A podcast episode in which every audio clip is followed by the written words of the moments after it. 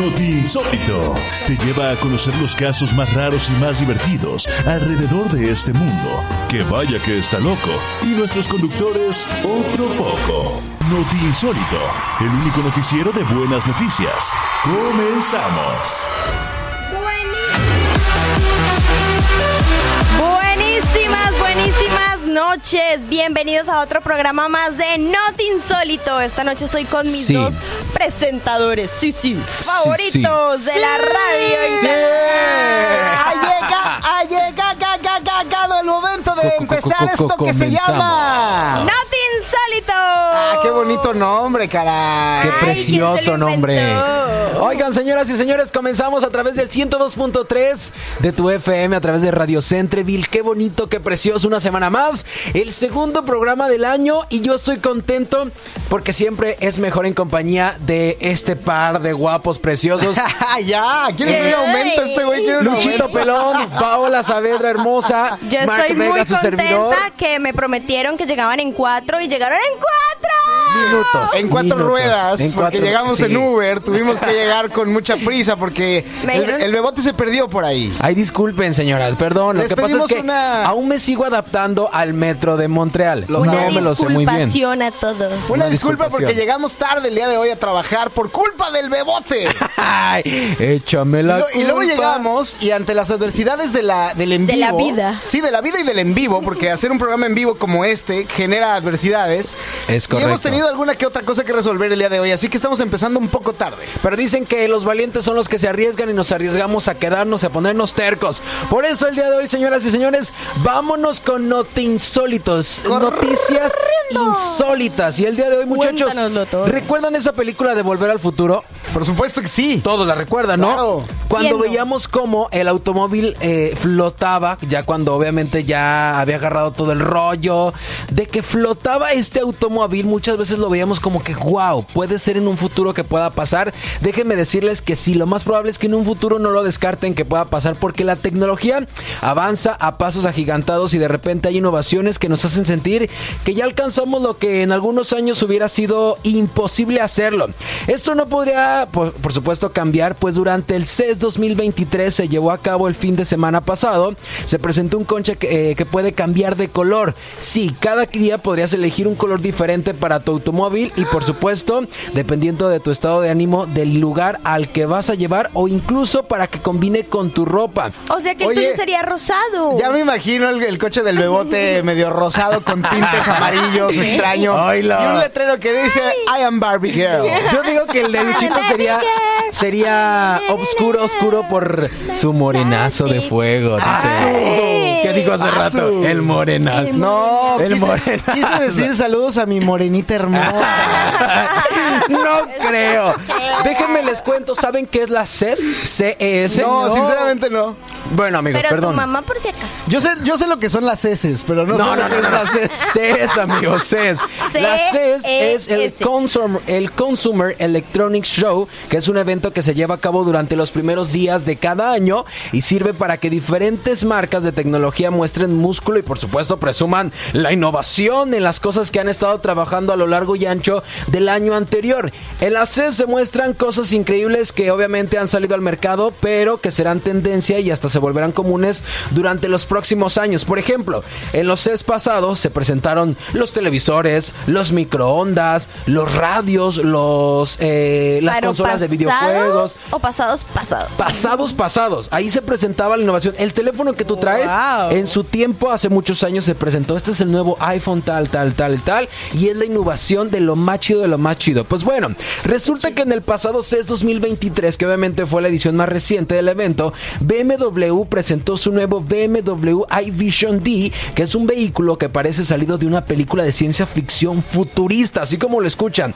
Pues puede cambiar de color y puede recibir comandos de voz y responder a ellos, así como la Alexa. Cuando le decimos, Alexa, ponte tal canción, así le puedes decir a tu automóvil en un futuro. Está tremendo esto que estás diciendo. Así como lo escuchan. Además, su parabrisas se puede usar como una pantalla de realidad mixta. Y por, y por supuesto, el iVision D todavía es un prototipo. No, tranquilos, ¿eh? No va a salir mañana ni nada por el estilo. Ya iba a ir mañana a comprar. Bueno, pero pude- Ay, oiga, pero sí se la creo, sí se la creo a la señora Paola. determinada la señora Sí, no, no. Paola. Ya- O sea, que me ya iba a toca- marcar para que me lo trajeran, ¿eh? Oye, Se pero. lo cancelo el que pedí, el negro. no, pero acuérdate que cambian de color, Paola. Por eso, poner. no lo cancelo porque todavía no está. No, es que solamente es un prototipo, muchachos. Pero dejen de decirles que al principio se trataba de hacerlo eh, cambiar de color entre blanco, Ok. negro y gris. Pero con las innovaciones que se presentaron dentro del CES 2023, pues eligieron 33 colores, o bueno, más bien están seleccionados 32 colores para que tu coche pueda hacer mezclas de los colores más loquísimos que tú quieras. O si lo quieres hacer eh, tricolor, como la bandera de México, o de los colores de la bandera de Colombia, o si lo No quieres creo. hacer este rosa o verde, del color que tú quieras vas a poder hacer tu automóvil, por supuesto. Además de que en la parte frontal de tu auto vas a poder hacer caras o expresiones con los faros.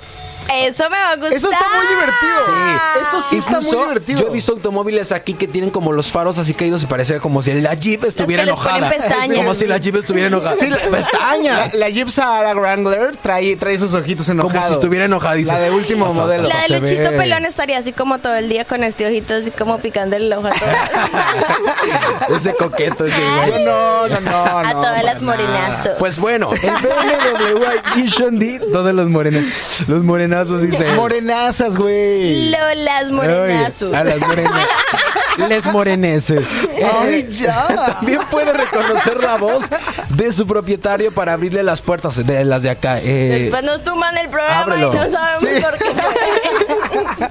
Lo puede abrir las puertas y también obedece comandos de voz como si fuera el asistente virtual de un smartphone e incluso puede responderle a su dueño con reacciones mediante sonidos, luces o por supuesto poner caras usando los faros. Por último, este, este vehículo puede hacer cosas maravillosas a través de su parabrisas. Por ejemplo, nosotros cuando tenemos un automóvil para que cuando es verano, cuando no le pegue muy gacho el sol hacia los asientos, le ponemos que un cartoncito o que uno de esos, literalmente un cubre parabrisas, no sé cómo se le llamen. nieve. Sí, sí, sí. Sí. Un protector de sol. Un protector de sol, exactamente. Bueno, pues este iVision D, pues ahora va a poder protegerlo solamente con un simple comando de voz y va a utilizar como una tipo película, vamos a decirlo así, que va a cubrir tu automóvil, los asientos, pero obviamente todo esto va a ser digital, o sea, va a estar dentro del parabrisas, no hay necesidad de poner nada, como si se, digámoslo así, digámoslo Oye, así, eso- como si se, ¿cómo se le llama eso cuando se oscurecen los vidrios? Oye, amigo, ¿si hablas español? Sí, sí, sí.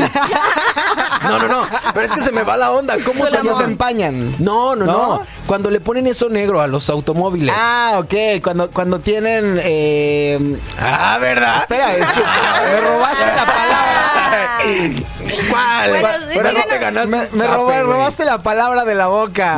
De la Ay, mente. cállate. No, cuando están. eh, eh, eh, ah, se me olvidó. Polarizados. Polarizados. Polarizados. Cuando están va a polarizados. funcionar, pero el parabrisas, obviamente de forma digital, de forma electrónica, es como va a estar este nuevo automóvil de la marca BMW. Muy bien. Y por supuesto, pues veremos que seguramente, así como BMW ahora lo está trabajando, esperemos que otras marcas, y más bien, ya otras marcas lo están haciendo, pero con diferentes tipos de formatos y hasta con otras innovaciones que BMW aún no ha puesto a la disposición del mercado. Oye, pues un gran aplauso para BMW que está haciendo Bien. innovaciones Muy bien, ¿eh? tremendas.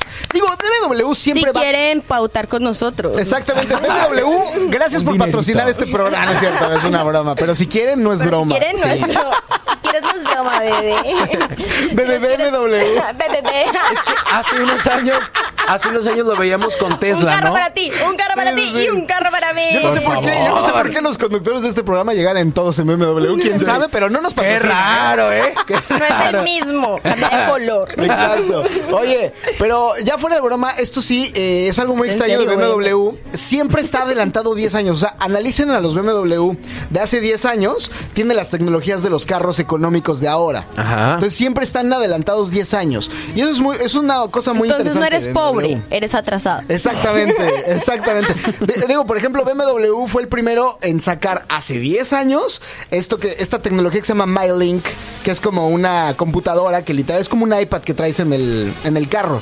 Y ahorita, 10 años después, ya todos, ya todos los carros lo traen. Y Claramente al que, patroniza, al que patrocina BMW es al Pony. Si te fijas que se trae todas las especificaciones. Él sabe, como no, mira, Porque el nuevo 10 años, BMW 2023. No. Cuando manejas en tu tablet. No, es que me gustaba, cuando yo estaba vivía en México, me gustaba mucho BMW. Tuve un par de carros BMW, me gustaba, me gustaba. me gustaba. Chau, chau. Tenía un BMW sencillo. O sea, uno 2012. cuando vivía en México tenía un BM, aquí Mercedes. Aquí, no, aquí ando en metro, güey, pero bueno. Aquí tengo Peor. chofer. Sí, sí, sí, aquí, aquí tengo metro. Se llama Bobby. El metro se llama Bobby. Se llama STM, güey. Jaime. No, el- se llama A la Boye de la STM. Sí. Muy bien, Bebote, pues está increíble tu nota. Gracias, señor. Muy bien. ¿Qué, qué te parece a ti la nota de, Be- de Bebote del BMW? No me gustó. ¿No te gustó? ¿No? ¿Por qué no te gustó? No me Envidiosa. gustó, no me gustó no tener BMW. Después se lo Porque vas a tu comprar. nota está fantástica. Exacto. Gracias, gracias, señorita. Y yo les voy a traer una nota para Échala. que se mueran. Córrela, mi querida Del Pau. Pero ¿por qué nos vamos a morir? Cálmate. susto. Somos muy jóvenes aún. Yo sí. A ver, échale.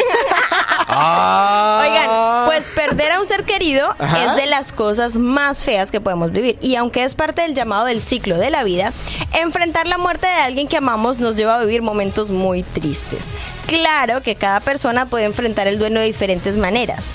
Hay quienes se deprimen por meses, hay quienes toman la muerte del ser querido como una señal de vivir la vida al máximo y otros que incluso no ven la muerte como un final, sino como un nuevo comienzo. Allá está. ¿Ustedes escucharon? Un pico que está mandando a quién sabe quién le está haciendo...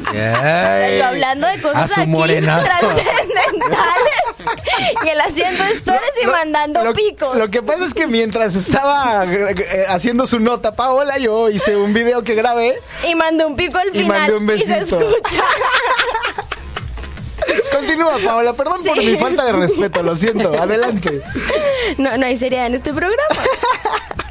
Hay un hombre, bueno, esto es muy serio. Hay un hombre que recientemente sorprendió a todos por la manera en la que enfrentó la muerte de su esposa, pues decidió hacer una figura de cera muy realista de ella para sobrellevar su dolor. Así como lo escuchan, el señor Tapas Sandilvia, un hombre oriundo de la India, por eso no puedo pronunciar su nombre, se ha vuelto viral, pues en su casa resguarda una réplica exacta de cera de su esposa fallecida. ¿Ustedes, ustedes harían algo así con un ser querido? No, no sé. O sea, digo, gracias Incluso a Dios no es de tu taxidermia, sí. ¿no? O sea, gracias a Dios no es taxidermia, porque eso sería tremendamente De tu horrible. morenazo, sí. Incluso es muy común que allá cuando mueren músculos. los dejan. Ay, sí. No, yo traía algo contra ti. Ya, es que Paola viene bien viene venenosa, todo, viene viene venenosa. todo. Desde que llegamos, Desde que llegaron en cuatro. Llegamos tarde y no- Paola nos mandó un mensaje diciendo ¡Se está, quemando algo! Y yo me imaginé un incendio, yo me imaginé un incendio espantoso en este lugar. Resulta que en la, La calle consola algo se había algo. quemado. Y estaban los bomberos en la esquina, algo se estaba quemando, que no especifiqué que era en la No, esquina, es, es que otra pones, cosa. es que pones en el ¿a qué hora llegan? Ya prendí la luz, ya pude, se está quemando. Y dices, ¿qué pedo? Nos dio mucho miedo leer ese en esquina. Era para que se apuraran. Sí, no, notamos la Llamaron. psicología que utilizaste al respecto. Llegamos en cuatro, llegamos en cuatro. Oye, pero sobre tu nota es muy común que de aquel lado del mundo, eh, cuando un ser querido muere, lo dejan varios días, si no es que mm, pues ya bastantes semanas, Ajá. lo dejan ahí que se como que se deshidrate hasta que de plano Que se deshidrate. de, de plano llegue a apestar. No, literalmente dejan a, a- a los muertos ahí, pues, o sea, ¿sí me entiendes? Sí, pero, eh, ¿Sin eh, agua? ah, no, tratan de hacer una especie de momificación. Ajá, ¿no? exacto. Como se momificarlos. Sin agua. Y, y- y. Pau tomando agua en este momento. No vaya a ser que se momifique. no, puede ser. Oye, casi escupirlo. escupe el agua en el micrófono y en la computadora, Paola. Amigos, ¿Me estás diciendo vieja? ¿Momia? No, no, no, no. Respétame, bebé. oye, pero a ver, continúa con tu nota, mi querida Bueno. Pau, por favor. Todo se remonta a mediados del 2021 cuando la esposa del señor Tapa Sandilia, una señora de 59 años llamada Indrani, fue hospitalizada por COVID. El 4 de mayo, ese mismo año, año, ella desafortunadamente falleció y como su esposo debía mantenerse aislado en casa por indicaciones de los médicos, no pudieron estar juntos durante los últimos instantes de la mujer. Ajá. Los meses pasaron, la muerte de Indrani y el señor, eh, tras la muerte de Indrani, y el señor Tapas recordó un viaje que hizo junto a su esposa varios años atrás. En ese paseo entraron a un templo hindú donde vieron una estatua de una figura religiosa que los impactó por, la reali- por lo realista que lucía. Según el medio Times of India, fue en este viaje cuando Indrani pidió a su esposo que hiciera una figura de ella cuando llegara el momento de su muerte, por lo que Tapas decidió cumplir con su deseo. Aunque su familia no estaba de acuerdo, el señor Tapas tenía muy claro que quería hacer una réplica exacta de su esposa fallecida. Fue ahí cuando se puso en contacto con el señor escultor Subimal Das, un experto en el campo que había trabajado para museos haciendo figuras de cera, de fibra, de vidrio y de silicona. El video proporcionó al artista algunas fotos de Indrani para crear el modelo en 3D y las expresiones faciales. Después de seis meses, la réplica de cera estaba lista y solo quedaba, adivinen qué, Hacerla. Prepararla. vestirla. Ah, vestirla. Tras vestir a la, a la escultura, el artista llamó a Tapas para mostrarle su creación. En las palabras del escultor, Tapas no podía pronunciar ninguna palabra, no podía hablar y estaba muy abrumado y conmovido, como si se le hubiera cumplido un deseo muy profundo. Y es que imagínense, después de seis meses, uno poder ver a esa persona que ya no está en cera de una forma como tan real. Debe ser Ajá. algo de otro mundo. Sorprendente, claro. El hombre además decidió poner en la escultura las joyas que usaba su esposa fallecida. Con estos objetos encima, la escultura alcanza a pesar alrededor de 30 kilogramos.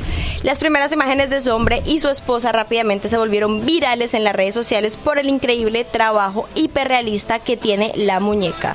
Incluso algunas personas quedaron asustados al ver la réplica. Y además, y es que además Ta- Tapas trata a la muñeca como si se tratara de una persona real. La regla, la maquilla, la peina y hasta la acaricia con cariño. Esperamos que ahí no, de ahí no se pase. Pues no lo dudes, a veces la gente está enferma. Bueno, no vamos a derretir a la estatua en un encuentro. no lo dudes. Curiosamente, esta no es la primera vez que una persona en la India manda a hacer una réplica exacta de su familiar fallecido. En el Ajá. 2021, un hombre que también perdió a su padre durante la pandemia decidió mandar a hacer una escultura hiperrealista para tenerla en su casa. La historia sorprendió a miles de personas que luego de ese hijo de que este hijo revelara la escultura a su padre eh, de tamaño natural, se tomaron una foto similar y una foto familiar con él. Insistimos, cada persona vive el duelo de la pérdida de un ser querido como se le venga la gana, pero estamos de acuerdo que eh, esta forma resulta peculiar y a mí hasta me daría un poquito de miedo, no sé a ustedes. La verdad es que yo creo que sí es un, es un caso para tal vez eh, adentrarse en la psicología de la persona que lo hace, ¿no? Y que convive también con este, con este lazo. porque la peina, la maquilla, como que la tiene ahí como si lo hubiera revivido. Es un caso literalmente de estudio para la psicóloga, los, los psicólogos, ¿no? Que, Incluso que- hasta que se ha de podrían- afectar más la persona, ¿no? Como Incluso yo ahí. creo que ya ni siquiera de psicología, sino de psiquiatría. Sí. Porque uno como que tiene que dejar a las personas ir y descansar. Exactamente. Hay muchos estudios, sobre todo en la India, acerca de dejar, a- a- o sea, como teólogos que Ajá. hacen estudios literalmente para dejar morir a las personas y dejarlas ir. Porque a final de cuentas es el, es el a dónde vamos, ¿no? Y tenemos que despedirnos de- del apego. Y además Entonces, que uno no cierra ciclos aquí en la tierra si está como tan apegado a una escultura. Eso es, lo que, persona. eso es lo que dicen, ¿no? Que cuando no dejas morir un muertito, el muertito siempre se queda en la tierra. Sí. Eso es lo que dicen. Sí, no, yo he escuchado. como Se que queda su energía, su alma se queda Sí. aquí porque no lo dejas ir. Güey, fíjate que a mí, me- Déjenlos tranquilos. a mí me tocó, a mí me tocó escuchar en alguna ocasión Ajá. el caso de una tía, de un amigo mío, que las, la- digamos, la hija de esa tía. A un amigo le pasó. Sí, no, era la tía de un El amigo primo mío. de un amigo. La No, novia le puso los cuernos. Estaba agonizando, estaba agonizando y entonces la señora se iba ya y literal venía el doctor y decía, señora, ya váyase tranquila, no pasa nada. Y entonces la hija gritaba con una desesperación, no, te vayas, mamá. Y la mamá ya se había ido, clínicamente se había y regresaba unos segundos ¿Qué? para volver como a dar su pasa. último aliento de vida de nuevo y como y, y el doctor se volteó y le dijo a su hija o te sales o porque se tiene que ir tu mamá. O Sí. sea, ya, no podemos hacer más. Solo sí, la es estás haciendo retardar eh, en su lecho de muerte. Ya no va, o sea, clínicamente ya no hay nada por hacer. Se tiene es que verdad, ir, no, es verdad. ¿no? Las personas muchas veces esperan a poder despedirse. Exacto. O sea, yo lo pasé con mi abuelito, por ejemplo, con mi abuelita. Ellos esperaron hasta que nos vieron a todo el mundo, hasta que no se despidieron, no se fueron como sin poder despedirse de todos. Y he escuchado que muchas veces las personas no están mu- muy enfermas, están agonizando y no se van porque la otra sien- así estén como en coma, sienten que la otra persona no los quiere dejar ir Ajá. y por ese apego siguen ahí. Lo único que están haciendo es sufrir. Sí. Sí, los hacen que agonice más gacho. Entonces, cuando sea así, cuando nos encontremos en un lecho de muerte, yo creo que todos queremos irnos rápido, ¿no?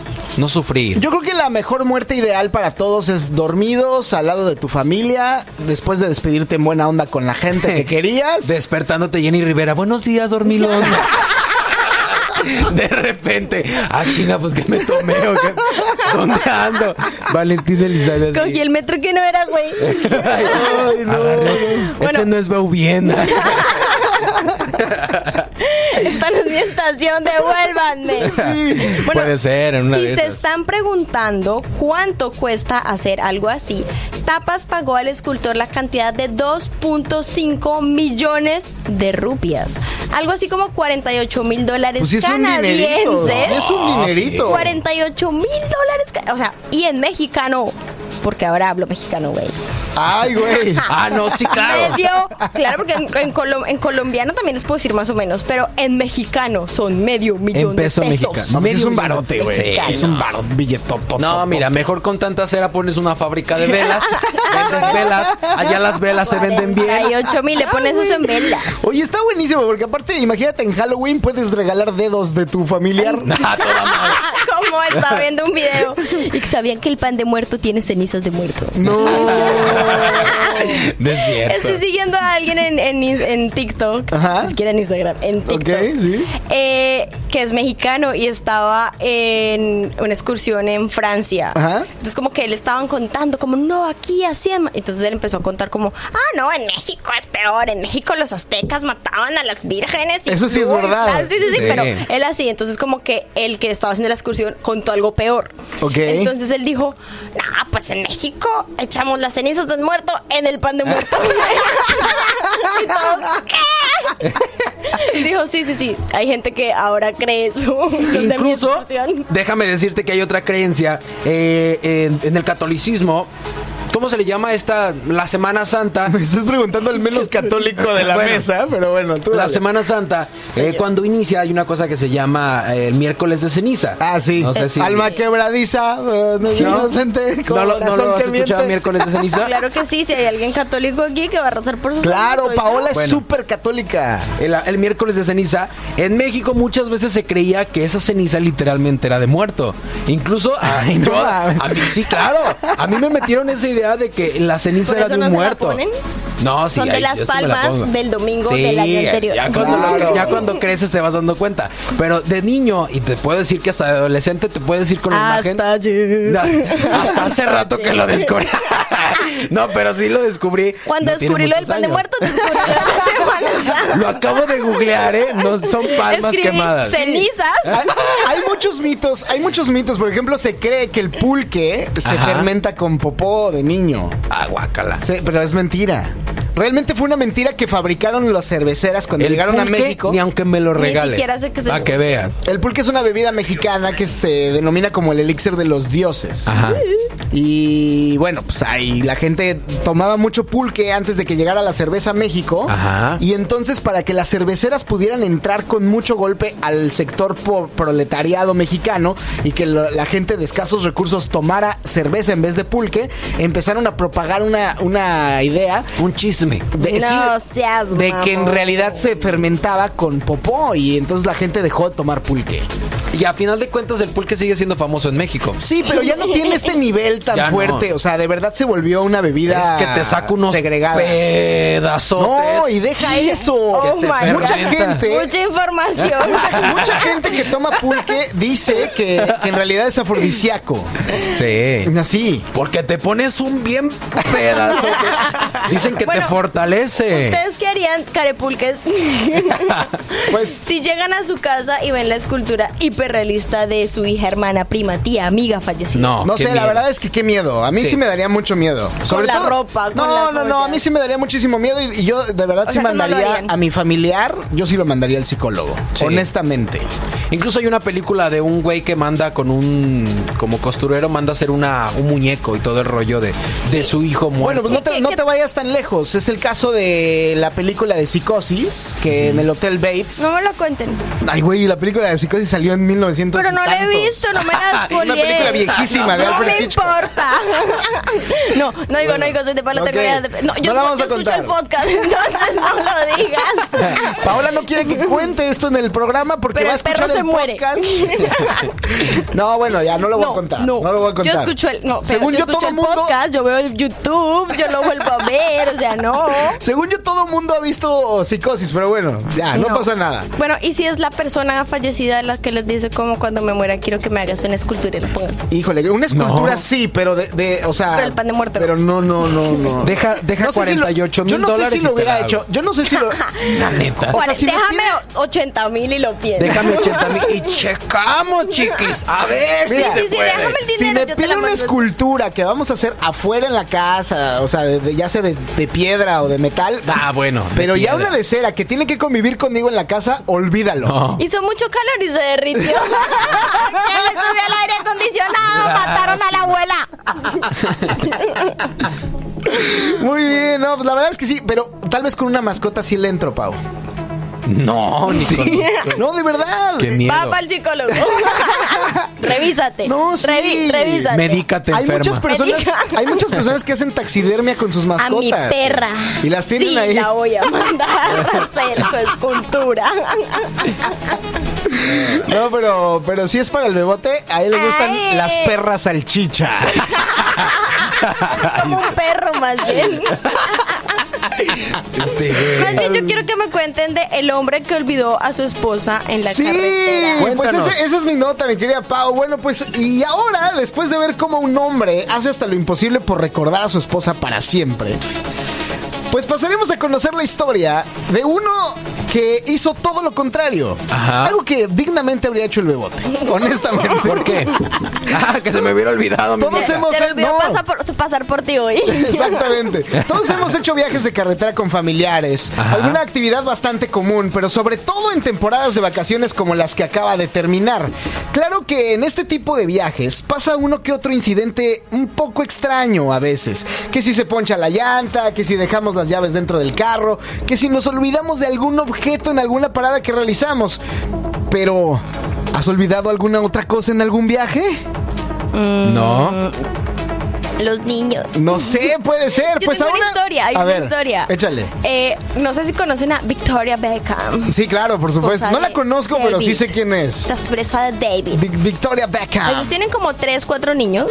Ajá. Como- sí, como cuatro o cinco muchachitos, no sé, un montón. Sí. Y ella cuenta que un día estaba tan afanada porque tenía que llevarnos a uno de los niños al colegio. Que se levantó, preparó todo, subió a los niños al carro porque tenía que ir a llevar al chiquito al jardín. Y cuando llegó al jardín se le había quedado el niño que iba a llevar. O sea, no llevó al niño que iba a llevar. De los, sí, el que, al que, al del jardín que tenía que llevar, se le quedó. No, bueno, no, no. Dice como son demasiadas cosas, son demasiados niños. Obviamente ella tiene tres niñeras en la casa, ¿no? Es que eso es lo que te iba a preguntar. Seguramente tiene gente de servicio. O Sí, sea... pero pues si tú vas a llevar al bebote y se te queda el bebote, echaste a todos los otros chinos para nada. A mí sí una vez me dejaron en la primaria. A mí güey. también una vez me pasó. ¿Te sí. Estaba los llorando bien. Me dejaron- o no los recogieron? Cuatro horas esperando en la primaria y no se acordaban que tenían que pasar por mí. A mí siempre, por mí siempre llegaban tarde. Sí. Pero cuatro horas. Hasta que mi abuelita se hizo responsable y pasaba por mí todos los días temprano. Es más,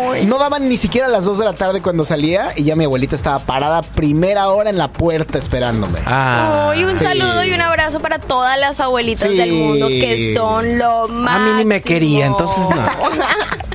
No, Pero es que a ti no. nadie te quiere. Oye, el bebote, el bebote aprendió a hablar a los seis meses porque no le daban de comer. Porque que no le ponían atención. Al año ya empezó a hacer de comer. Y Ahora estos ya saben de mi vida. Matilda, él no es el bebote, él es Matilda. Este, este par- Ah, sí. Bueno, pues revolviendo a mi nota, chicos, Ajá. resulta que un hombre tuvo un incidente muy parecido como este que Un nos hombre estás tuvo un contando. incidente. Sí, un, un- un hombre tuvo un incidente muy parecido al que nos estás contando, Pau. Porque el hombre en cuestión olvidó a su esposa después de realizar una parada en un viaje de carretera durante más, eh, durante sus más recientes vacaciones. Ajá. Se trata nada más y nada menos de Butum Chaimon y Amuai, una, que son una pareja originaria de Tailandia que llevan 27 años juntos. Y ambos regresaban de la ciudad de Mahasakram. Eh, después de unas merecidas vacaciones en Bangkok, el día de Navidad, bueno, pues nada más y nada más se la pasaron muy padre. Y de vuelta a su casa decidieron eh, dejarse, ba- bajarse, de- dejar el carro y bajarse. Dejarse después de Y, 27 años. y- y- y decidieron bajarse a hacer del baño en un lugar muy poco concurrido en la carretera. Según los medios, el hombre regresó al carro y se subió y arrancó como si nada para continuar con su viaje, sin darse cuenta que faltaba nada más y nada menos que su, esposa. Mientras tanto, la mujer volvió a. a- se, se volvió y obviamente dijo: ¿Qué pasó? Y se volvió al baño, volvió a tirar el miedo. Como que dijo: "Ah, A caray". tirar la Y basura. notó que su marido ya la había dejado y ya estaba completamente abandonada. Y para acabarla, para que la historia se ponga todavía peor, Ajá. olvidó su celular en el carro. Y por si esto fuera poco, Aunai, o sea, la esposa, comenzó a caminar sin rumbo alguno en busca de ayuda. Dos horas después había caminado 20 kilómetros hasta la ciudad de Kabiburi, donde finalmente recibió ayuda de la policía. Y ya junto con los agentes policíacos, la mujer intentó llamar a su esposo para que fuera por ella. Pero Butun no contestaba el teléfono. Lo había dejado dentro de una bolsa en el, ca- en el carro y según esto no lo podía escuchar. No sé, A mí esto yo me no huele sé, trampa. no sé. Sí. E incluso hay un video que se hizo viral donde una señora dejó allá en México Ajá. a su hijo en un Oxxo y literalmente llevan como a una hora de distancia de, del- o sea, la, la policía federal iba atrás de la camioneta y pasó una hora y hasta una hora después pudieron alcanzar la camioneta de los Tratando de familiares. regresar No fue así como que los pararon y literalmente se ve el video donde lo está grabando el policía y le dice, ¿qué pasa oficial? Señora, ¿no se le olvida nada? No, oficial, todo bien. Viene asustada la señora. No, güey. Y le dicen, y bajan al niño de la patrulla y le entregan a su niño. Señora, lo dejó en el Oxxo hace una hora. Oigan, esta es la historia verdadera del bebote y su mamá. Sí. No me hagan llorar porque No me me lo- acuerdo. hoy, hoy estamos recordando su infancia. La verdad es que Pero esto pasó en Yucatán, en un Oxxo de Yucatán. Hola, mamá. Tenía dos sí, años, en Luchito Canadá. Pelón. Pero no sé, que se le olvide a un hijo es una cosa, pero que se le olvide la mujer dándole cantaleta todo el camino. Sí, caray, o sea, Sí, no, eso. Como como que te vas en el carro como que te vas en el carro pensando, ay, caray, pues algo está raro. Está muy tranquilo Sí, ¿qué será? Bien agradable. Ya pasé cuatro casetas y voy bien. a gusto. Bueno, pues chéquense, después de tres horas de quedarse varada en la carretera, la mujer pudo con- ponerse en contacto con su esposo. Ajá. Y fue allí cuando se dio cuenta que el hombre había conducido 160 kilómetros sin su compañía. Yo les voy a preguntar algo muy sincero, que ya lo preguntó ahorita Paola, pero lo voy a volver a preguntar. ¿Cómo carajos manejas tres horas y 160 kilómetros sin darte cuenta que te falta algo tan importante como tu esposa? De 27 años de matrimonio. Claro, o sea, no puede ser posible. Yo la verdad es No que creo, yo la verdad es que creo que ya la quería dejar, le Sí. hizo la mala jugada y se fue y dijo, aquí ahorita la dejo y ya bye. Porque, ¿No? sé, pero para mí la primera regla era cuando yo era chiquita, ya que estamos hablando de cuando éramos chiquitos, Ajá. cuando yo era chiquita, si se pierde, quédese donde la Claro. vimos la última Por supuesto. vez. O sea, no caminas 20 kilómetros a un lugar. O sea, porque aparte, según lo que dice la nota, es que la mujer caminó a un lugar en donde no sabía. O sea, ya pudo haber caminado hacia el sur, hacia el al norte, al oeste, al este, o sea, donde fuera. 20 kilómetros. No sé quién está peor, el esposo o la esposa. Los dos. Yo creo que los dos ya se querían dejar. Sí. Ya que se divorcien. Yo opino que se divorcien. Encontraron como que no había por qué pelear y dije, inventémonos algo. Sí, Ya exacto. Se escondió en el baño. Ahora, yo no me quiero imaginar la pelea después de que se volvieron a ver. No. O sea, eso Claro. sí es ya, yo creo que nivel divorcio, ¿no? Claro. ¿Tú te divorciarías, Paola, si te pasa esto o lo perdonas? De- depende. Depende de qué. O chance es lo que estaba buscando ese güey, que ya le dieran el divorcio. Yo es siento que todo ya está, está. muy raro, en serio. Sí. Si yo me pierdo en donde sea, en una estación de gasolina, Ajá. Pues me, me sé el número de mi marido o el número de alguien. Bueno, pero le llamó y no contestaba el teléfono. Entonces Por también eso. esto va grabando el Pero enojo. ella ¿no? llamó Sí. cuando llegó al otro pueblo. Claro. O sea, yo no me voy del lugar seguro en el que estoy a ver si aparezco muerta en la carretera. Sí. Entonces, todo como que está muy raro. Ya como que en lugar de estar ahí, pedir ayuda a la gente de ahí. Mira, y contestando de repente la pregunta de cómo se 20 te olvida tu esposa, ¿no? Algo tan importante. Pues, no sé, tal vez era demasiado la mujer callada, era una mujer muy callada, o no sé, el hombre Puede también ser. por eso no se dio cuenta, no Pero lo sabemos. Ahí te vas. Si es tu esposa, siempre la traes como copiloto, ¿no? Sí, Sí, pero esta gente de, de allá sí es muy callada. Exacto. ¿Quién sabe qué haya de haber pasado? Pero bueno, algo así como mi pobre angelito, ¿no? Donde los papás olvidan que su hijo en plena Navidad o lo que le pasó aquí al bebote cuando era bebé. Ay, oílo. Aunque en la película se entiende porque tenían como 20 pequeños, como lo que nos estás diciendo Ajá. ahorita de David Beckham, bueno, de, Victoria. de Victoria Beckham. Y bueno, pues ahí entre hijos y sobrinos, pues está difícil, ¿no? Aunque en la película también, bueno, pues nos dejan en claro que es parte del juego, de que este niño también es tramposón y le gusta la fiesta y le gusta hacer Ah, sí, bromas. le está y demás. molestando y Exacto, se entonces encierra y- ya como que ellos mismos dicen, ay, no le hagas caso ahí, ahorita se le pasa y demás. Ajá. En fin, eh, para más fácil y más rápido, en este caso la pareja era la única en el vehículo y eso es lo algo que a mí no me cabe en la cabeza. No lo sé. O sea, porque lo de, falso. lo de Victoria Beckham es normal. Tenía como cuatro niños y no sé qué, y seguramente tiene muchas, empresas que tienen que pensar o muchas cosas que pensar en su cabeza. Lo que pues, le pasó al bebote es normal porque su mamá lo no lo quiere. Pero Tampoco bueno, querían a la esposa, por eso, eso la también es muy posible, Pues es bebote. que- Le acabas de dar al niño. Conclusión. Sí. No quería a su vieja, la deja en una estación de gasolina, se arranca, conduce sin ningún problema tres horas. Güey, la quería dejar. No le busquen más hilo a la hilacha, dicen las señoras. Exacto. Esa es la respuesta. Ya quería dejar a su vieja y ya si le pasaba algo, pues ya decir, ah, bueno, le pasó por mensa, ¿para qué se movía? Y ya.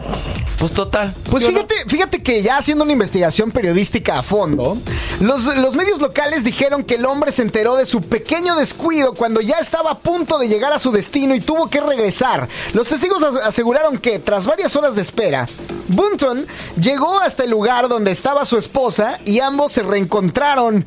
Y entre el tiempo que la esposa caminó y el que tardó en contactar a su esposo y el que el esposo tardó en regresar, pasaron casi siete horas.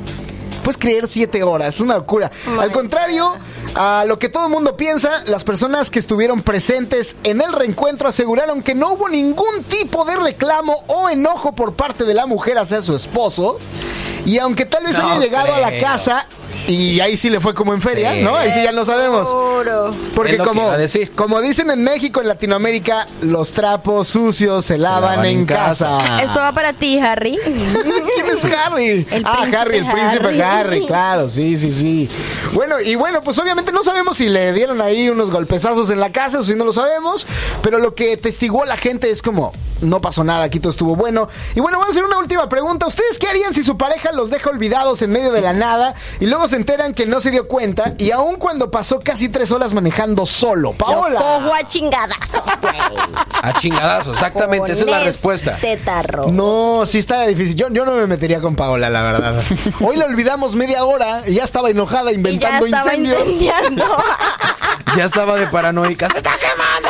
Cuatro minutos tarde y yo ya acabé con todo. Ah, pero hice amigos, conseguí reemplazo, todo. Sí, tranquilo. exacto, exacto. Ya Si está. quieren, nos vamos, Ya había, ¿eh? hecho, ya había hecho la versión de Notinsólito en francés. Ah. estaba, Uy. estaba yo muy espantado. ¿Cómo hubieras presentado Not Insólito en francés? Bonjour a tout le monde, je suis Paola Saavedra. Oh, me oui, me oui. bueno, pues tal vez eh, con las latinoamericanas no se puede hacer esto, pero con las No, mujeres sí. tailandesas tal vez perdonan más fácilmente. ¿Se imaginan el pleito que hubiera armado una colombiana y una mexicana en este caso?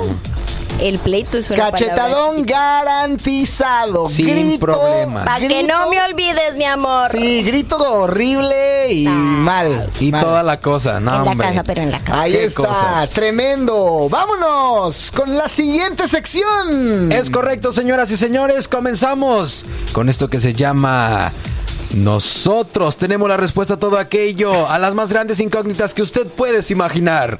Porque te has preguntado qué fue primero, el huevo o la gallina. Pues nosotros lo sabemos. Exactamente. ¿Por qué se expande el universo? Nosotros lo sabemos. ¿Cuál es el propósito en la vida de cada uno de nosotros? Bueno, eso último no lo sabemos. Pero bueno, esto último, ya, ya- ya lo dijiste, no lo sabemos, tienes mucha razón.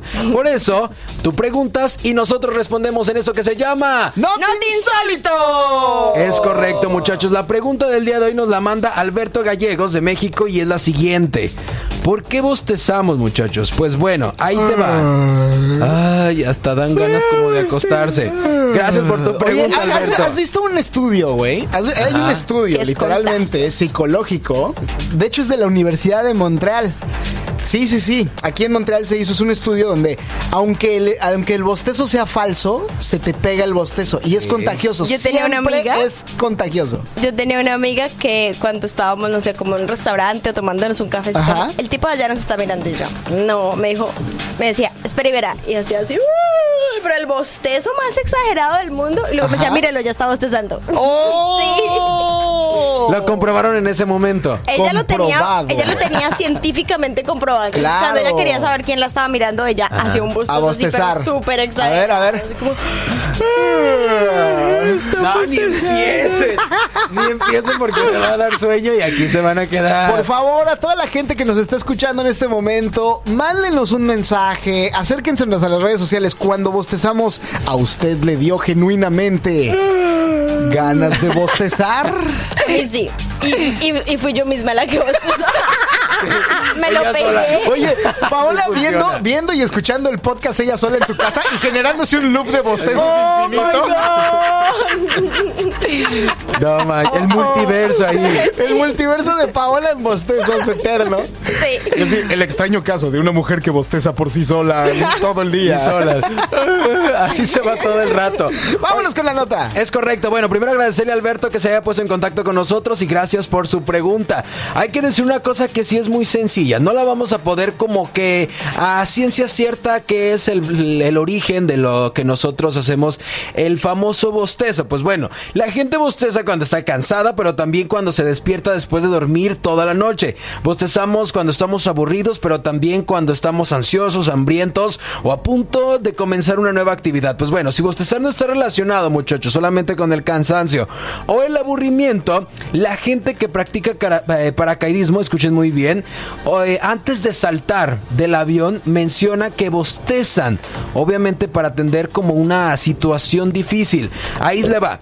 Bostezar ya dijimos que también es contagioso. Solemos, eh, por supuesto, empezar a bostezar uno y luego se va hacia otro y hacia otro y hacia otro. La realidad es que el propósito fisiológico del bostezo sigue siendo un misterio. Hasta ahora la respuesta más sincera es que no sabemos por qué bostezamos e incluso la comunidad científica suele bromear con que el hombre es capaz de llegar a la luna, pero todavía no sabe la razón de algo tan común como es bostezar. Ya me lo pegó Luchito. Ya me lo pegó. Ay, Luchito. Oye, Paola Hasta- estaba dando un trago de agua y le dieron ganas de vomitar en. Perdón, no, no, no, de vomitar no, Oh de bostezar. No saben En cuántas medio. veces he bostezado en este momento. Ya se tiene los ojos rojos, rojos. Vamos a la No, meme, drogas. Vamos a dormir. Ya. Yo les dije que no hagan bostezo porque ya dieron las 10 y pasadas. Recuerden que mi alarma suena a las 10, entonces ahorita Ay, ya el me da sueño. que se duerme temprano. Sí, ya Ah, saben. Entonces, para que no empiecen.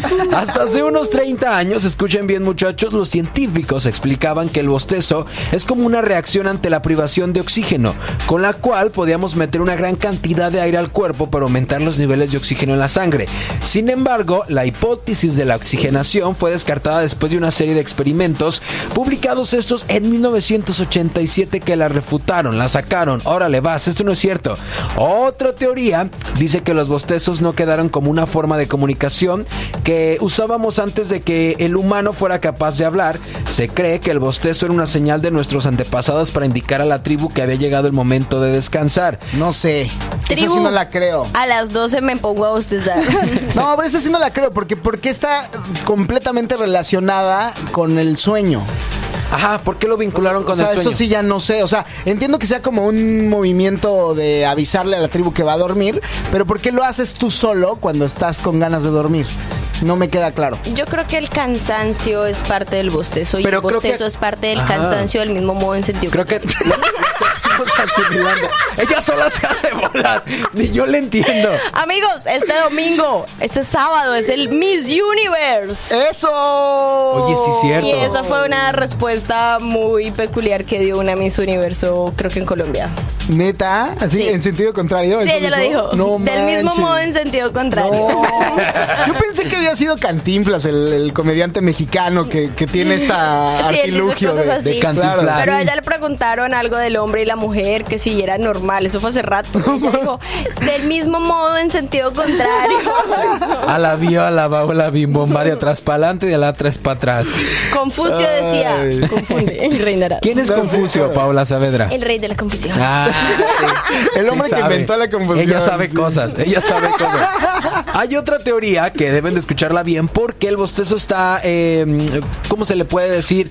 Pues sí, apegado que es un mecanismo de enfriamiento del cerebro que funciona para promover un estado de vigilancia o alerta. Como que nos estamos cansando, pero el bostezo, pum, te activa. ¿Sabes qué pasa también cuando, por ejemplo, estamos dormidos y soñamos que nos vamos a caer a algún lado? Dicen que cuando sientes eso, que de repente saltas, es porque tu corazón se para. Sí, escuché algo así, pero no está probado tampoco. Tampoco está Es una probado, pero también es una teoría más. Pero yo Eh, me estoy siempre me estoy soñando que me estoy cayendo. y- Es porque tu corazón se para, dicen. Sí, pero Pero también... mi corazón, mi, mi cerebro sabe que mi corazón se va a parar, entonces por eso me sueño que me estoy cayendo Ah. cuando de pronto ¡pum! ¿Sí lo entendieron? Paola, de verdad sí tomaste Red Bull el día de Del hoy. mismo ¿verdad? modo en sentido contrario. Paola el día de Abre hoy los trae, ojos, güey, da Paola miedo. el día de hoy trae una A mí se me hace que ahí trae una bebida extraña en ese en ese termo que trae ahí. ¿Qué traes? Para mí que ese hilito de que supuestamente esté, no esté, ¿eh? No, ya la descubrimos. es de Tegucigalpa. A ver, sóplame. Mínimo, mínimo trae un pachuli ahí adentro o algo. Sóplame. Un guarapo. Sí, no. Guaro ahí adentro. Andamos con madres, mi Pau. Es Andamos lunes con y el cuerpo madres. lo sabe. No, no pasa nada. Para aquí, el no te insólito, el lunes es viernes. Así Eh, que sí, vamos de, a pasar de cotorreo. Ahí les va algo bueno de los bostezos y es que aumentan el flujo sanguíneo que va en dirección al cráneo, lo cual puede tener una serie de efectos y uno de ellos es el enfriamiento cerebral. Cuando nuestra temperatura corporal es más alta, nos sentimos cansados y somnolientos y por supuesto podría ser eh, que los sentimos como eh, bostezos nocturnos que se para poner resistencia ante, ante la sensación de ya irnos a dormir. O sea, prácticamente es como que el cuerpo te dice, ya estás cansado, manda esas señales de bostezo de que ya es momento de ir a descansar. Aunque todas estas teorías, muchachos, que les estoy platicando, obviamente no estamos seguros de que el bostezo se contagia, pues bien sabemos que el bostezo de una persona puede hacer que todo un grupo bostece en reacción, como lo decía Paola, que una persona lo haga, otra persona, otra persona, y se hace como un estilo, un estilo como cadenita, vamos a decirlo así. Bueno, la propagación del bostezo tal vez tenga un um, como objetivo, digámoslo así, de promover la vigilancia coordinada entre los miembros del grupo por medio de la sincronización de su estado mental para que pueda protegerse alertándose más rápido sobre amenazas externas de lo que harían otras condiciones. Es el caso de la gente que se dedica a manejar, que muchas veces saben que cuando ya están bostezando es porque ya se sienten cansados y se ponen más alertas. Ya andamos peditos, ¿eh? Pero bueno, estimado Alberto Gallegos desde México, gracias obviamente por tu pregunta, por ponerte en contacto con nosotros.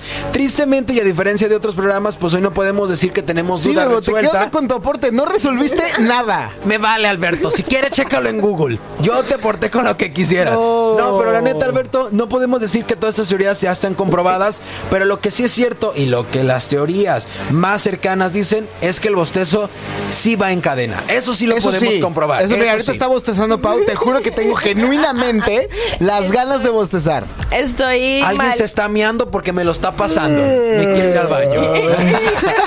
También se No, contagia. lo que sí pueden hacer es que la próxima vez que estén por ahí prueben la teoría del bostezo a ver quién los está viendo. Sí. Ándale. Y ahora es momento, damas y caballeros, de que hagamos un switcheo súper rápido a la siguiente nota. Porque ha llegado el momento de. Datos y más datos. ¿Quieres lucirte en las reuniones con tus amigos y familiares? ¡Sí! Checa, sí, checa los datos más sobresalientes de diferentes temas y haz, crearle, haz creerle a todos tus conocimientos. ¡Ay, otra vez! A tus conocidos. Haz creerle a todos tus conocidos que tus Sí conocimientos son sí dignos de un puede. iluminado. Illuminati. Esto es. Datos y más datos. En. No te insólito. Sí, señor. Bueno, nosotros pertenecemos a una de las muchas generaciones que crecieron viendo El chavo del 8, por Dios, claro que sí. Yo era muy fan de Kiko y de la chilindrina, me gustaba. ¿Lo veías mucho. en Colombia Sí. también, Pau? Pues claro, Esa.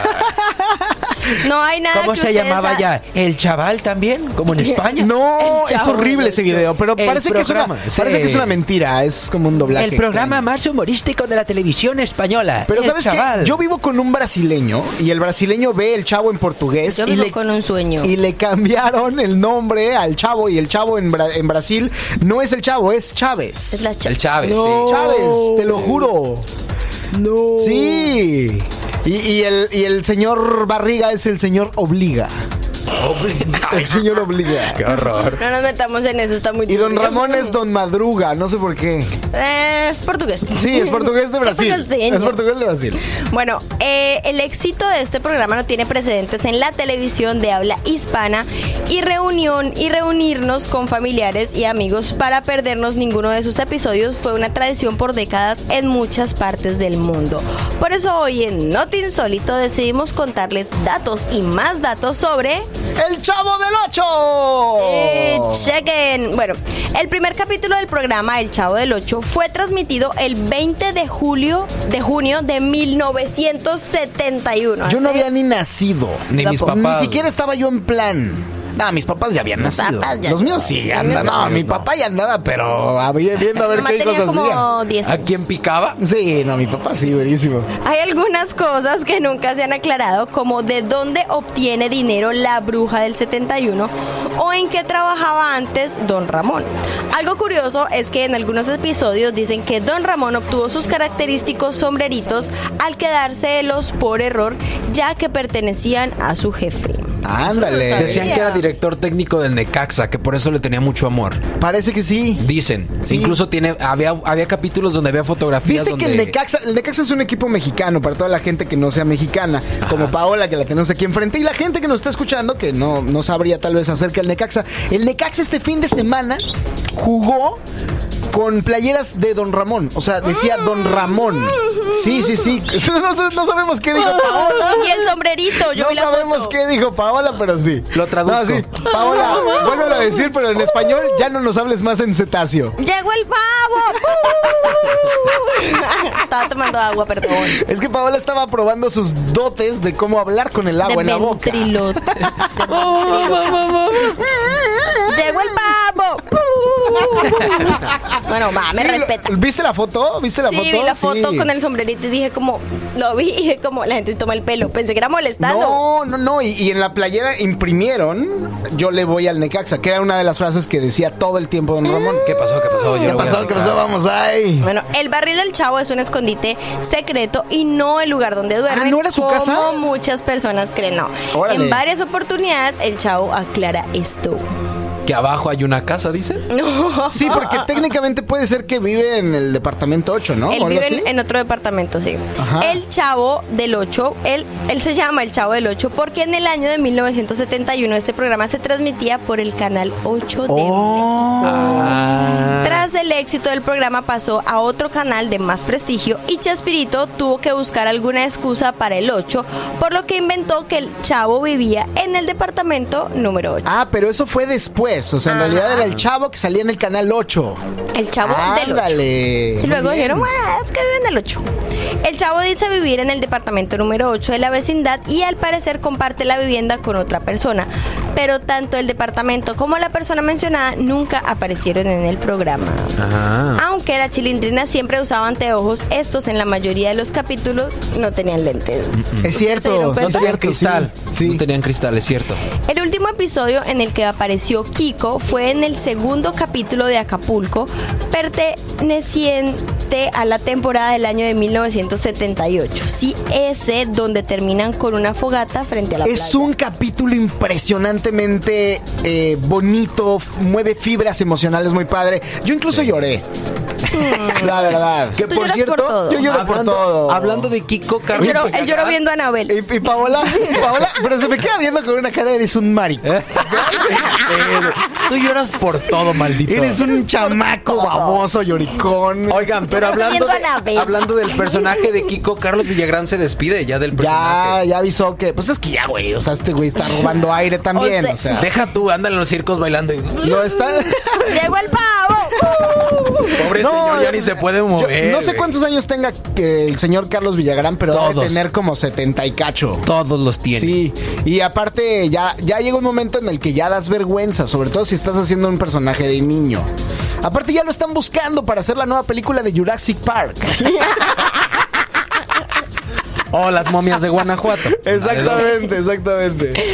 En la primera versión del capítulo en el que ven el álbum de fotografías, en la pared de la casa de Don Ramón se alcanza a ver una foto en la que aparece una mujer con vestido de novia junto con un hombre.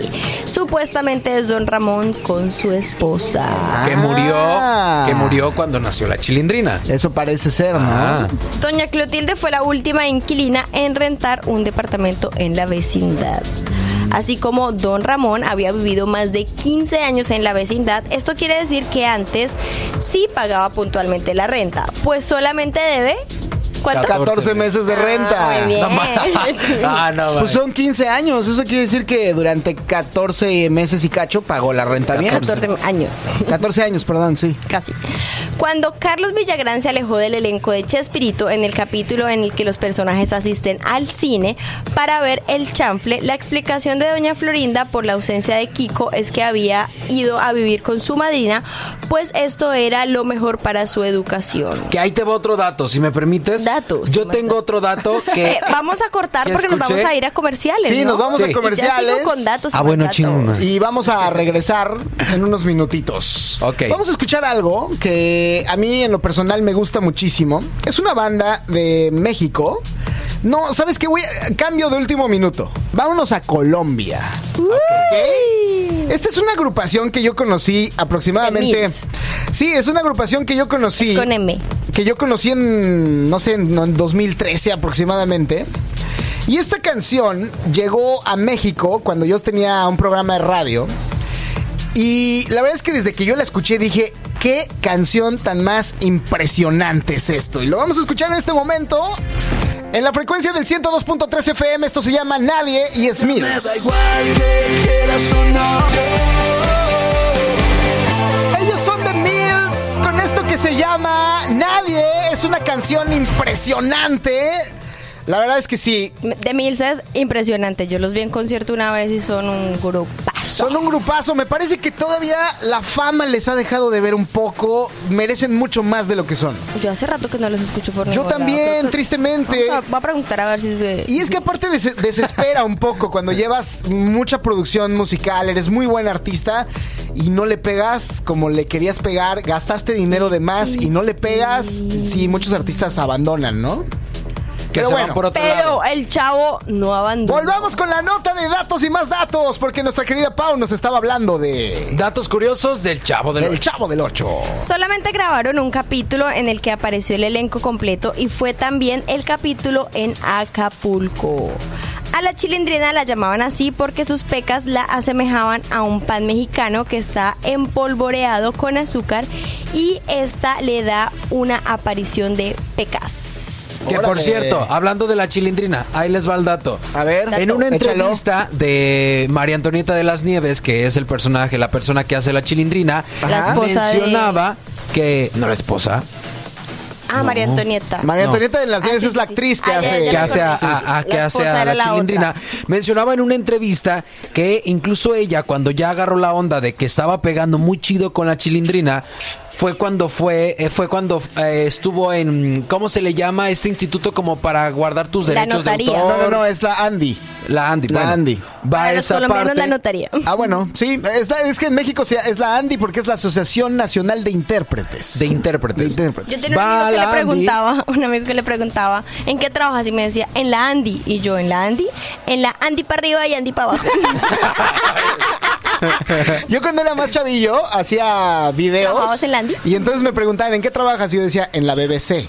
Entonces hacía bodas, bautizos y cumpleaños. bueno, cuéntanos tu dato, bebé. ¿A qué les iba a decir? ¿Quién No, hay una mentira seguro, Ah, porque sí. no te acuerdas. Entonces va la chilindrina, eh, María Antonieta va a registrar ya su personaje y le dicen que ningún personaje está registrado. O sea Que, que, puede si- registrar todo. Todos. Si ella quisiera, pudo haber sido la dueña hasta del propio chavo. Ah, Incluso, si hubiera sido mala, hubiera eh, retiradole el nombre al Chespirito y quitarle, esto es mío, esto es mío, esto es mío, pero dijo, ¿saben qué? No, solamente quiero mi nombre, que es la chilindrina, que es el Pues, personaje eh, que creo yo hago. Todos hubieran renunciado y se hubiera acabado todo. Pero eh, lo malo fue que cuando va y le dice a todos sus compañeros que ninguno está registrado, rápido Chespirito fue y se puso las pilas. Dijo, no, estos nombres son míos. Y fue el único que se puso las pilas.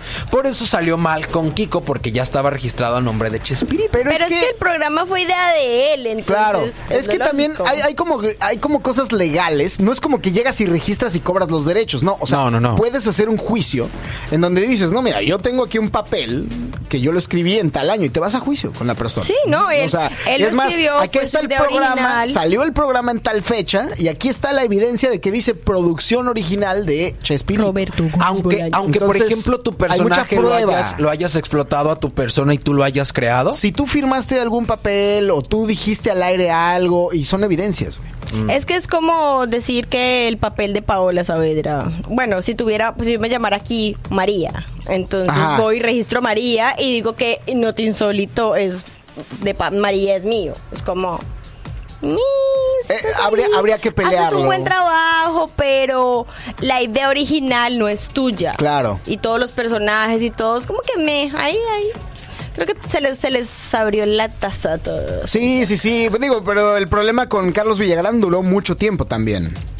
Y me parece que se murieron enojados. Bueno, se murió Sí. enojado Sí. con él. Yo creo que fueron egos.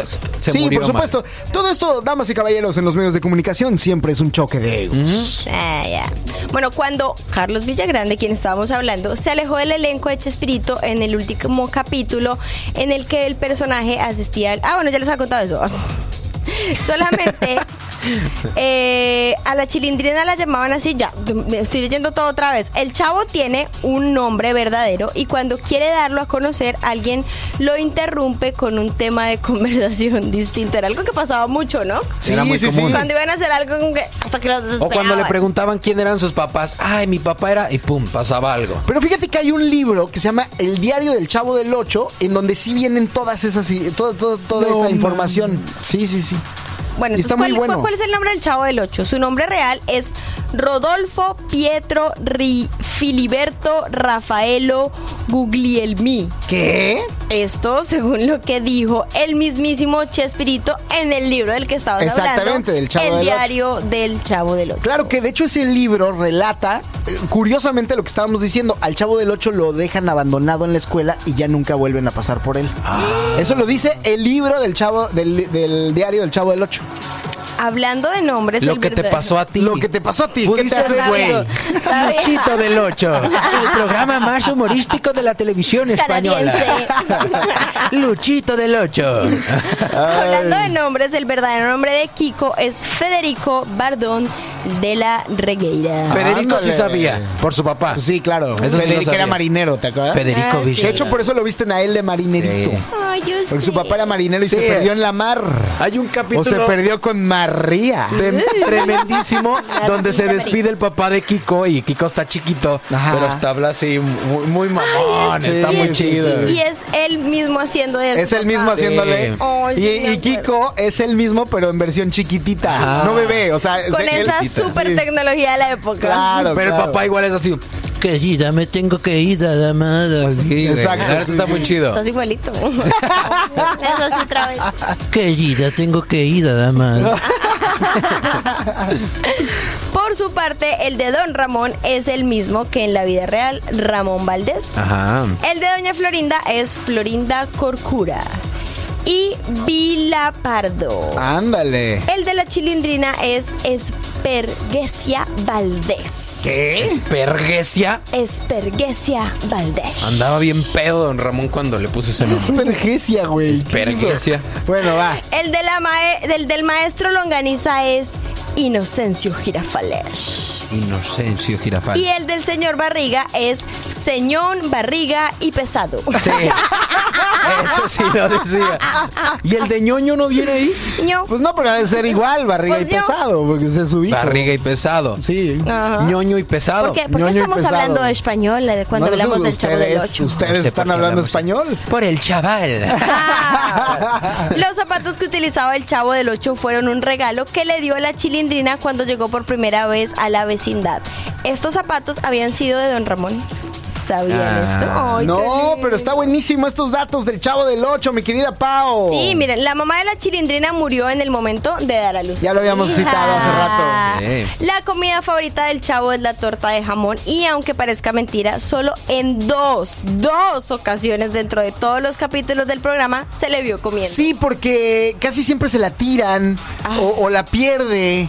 Eh, Es, es triste. Creo que si viera el programa me desesperaría un poquito. Sí, ya que lo analizas así dices, ay, ya de veras ya. Me- sería como... Pero era muy entretenido. Claro que sí, hay mucha gente que hoy por hoy aquí Lo en sigue Canadá viendo. lo sigue viendo en internet. Ajá. Saludos a toda la gente que escucha Como Noti Luchito Insólito en Pelón. este momento y que ve el Chavo del 8.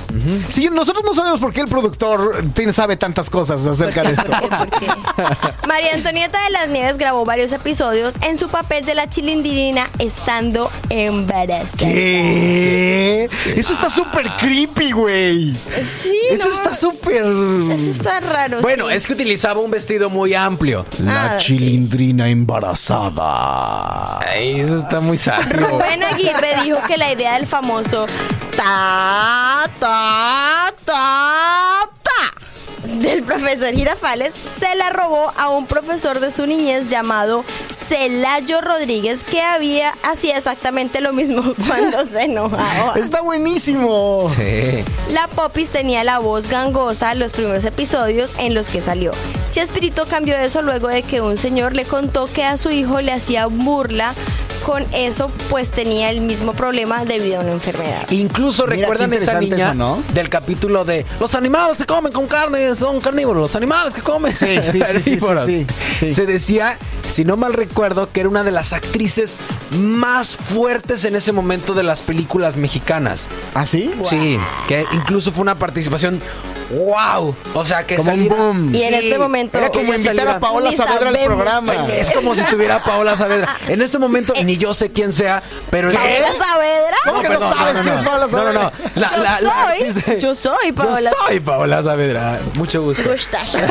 Gustacho, tía. En este Pero sí, momento, e- Bebote esa- y Paola se estrechan la mano. Nos estamos conociendo, no sabía cómo se llamaba. Ok. Pero era una artista muy famosa y la verdad, No sabemos. no sabemos más de ella. Muy bien. Bueno, y mi pasó. último dato de este Chavo del Ocho fue que durante la cinta de la cima de su éxito del programa del Chavo fue visto en promedio por 350 millones de personas a la semana. ¿Qué es esto? 350 Es una millones. verdadera locura. 350 millones de personas. Yo quiero saber cuántas veces lo ha la gente visto y visto. Yo, sé que, yo creo que ha visto muchos capítulos repetidos. Yo creo que sí. Sí. porque aparte son contados, o sea, sí se repiten. eh, y, y de hecho, no es que se repitan como tal, sino que los volvieron a grabar el mismo guion Con en otra línea de tiempo. Sí. ¿Cómo? Sí, o sea, eh, eh, cuando se muere Don Ramón, vuelven a grabar el mismo guion, pero con Jaimito el cartero. Y así sucesivamente le van cambiando. Es el mismo guion, analizas. ¿Cuándo se murió Don Ramón? Don Ramón se murió como en el 1997. Ah, bueno, yo sé que él se murió, pero en el programa también se murió. Don Ramón No, ahí lo renuncia. desaparecen. Ron- Don Ramón renuncia al programa cuando se va a Kiko y se lo lleva a Venezuela a hacer un programa que se llamaba Ake Kiko. Y ente- empiezan a hacer el programa en Venezuela, les va muy bien y Don Ramón se muere. Y es muy feo porque la muerte de Don Ramón es justo eh, en la misma línea de tiempo en donde estaban grabando que Don Ramón entraba a un eh, panteón y la última escena registrada en No. televisión de Don Ramón es él entrando a un panteón con neblina. Ay, güey. No. Está tremendo. Por eso en este programa solo mandamos buenas vibras y hablamos de buenas cosas No, y de no, los sí. millonarios Pero que nos vamos a volver. Pero también hablamos de mucha buena, de mucha buena datos No, pero- curiosos No, y sí, eso es un dato curioso. Eso, eso yo no lo sabía. Muy curioso. Sí, sí, Solamente sí, que me gusta ya cortar todo. Claro. Flum, flum, flan. Y aquí Eh. nos vamos a ganar millones de dólares. Todos los tres que estamos hacemos este programa somos Millonarios. a partir de hoy. A partir de hoy vamos a ser Tú, millonarios. Tú y el señor de arriba. El decreto, El millonarios. señor de arriba es el que nos pone las emisiones al aire. Exacto, el señor de arriba no es Dios. Es Más arriba, es otro piso. Ok, ok, ok. El, el señor del segundo El piso. señor del segundo piso. Todos en el edificio. Millonarios. Millonarios. Y la gente que escucha este programa también se vuelve millonario. El programa que te vuelve millonario. Todos vamos a ser millonarios. La bolita. O más bien la Paola tiene- Oye, Tenemos es- miedo de esto todo lo, lo que se esto lo estamos mal. diciendo porque todo lo que hemos dicho, eso bueno, al, al menos fue válido para el año pasado. Ajá. Que todo lo que dijimos en este programa a Paola se le cumplió. Entonces ahora decimos Pero era malo, que es, Ah, es exacto. lo peor. Decíamos cosas malas y se cumplían. Bueno, Sí. yo Entonces soy ahora- la más suertuda, pero decíamos cosas malas y me cruzaban. así Y como- pasaba. me pasaban por Entonces ahora tenemos la, la, la tarea, la obligación de decir cosas buenas. Paola, por favor. Por eso corto, corto, corto, corto. No lo cortes, no cortes, corto lo continúa. malo y traigo lo bueno. Eso. Ya terminó datos y más Amigos, datos. acabamos con datos y más datos. Y viene la hora. Sí. La hora. La hora. Parece como cuando aprietas un pollo de estos de plástico. ¿no? Llegó la hora de hablar de sexo en Sexo Orientando. Pero la musiquita. Claro, hay que poner la musiquita. Bueno, va- vamos a, sí, vamos a A hacerlo The con todo. Pa' cachondear, Sí. The Weeknd. A ver, vamos a volver a empezar con este programa hoy español. A ver, échatelo, échatelo con música española, Pau. Llegó la hora del. Mm. Llegó la hora del. Llegó la hora del. ¡Qué precocidad! Sí, llegó la hora de hablar de sexo con Sexo Orientando solo en. Not, insólito. Bueno, pues el momento más cachondo de Not Insólito ha llegado. Y eso solo significa que es momento de gritar nuestra fase favorita. ¡Arriba los calzones! Y- No, es arriba corazones. Ay, yo dije, ya iba a decir, y abajo los calzones también. Arriba y abajo los calzones. ¡Arriba corazones! Y abajo los calzones. Ay. Exacto, bueno, pues por muchos años hemos dicho que los ojos son el espejo del alma.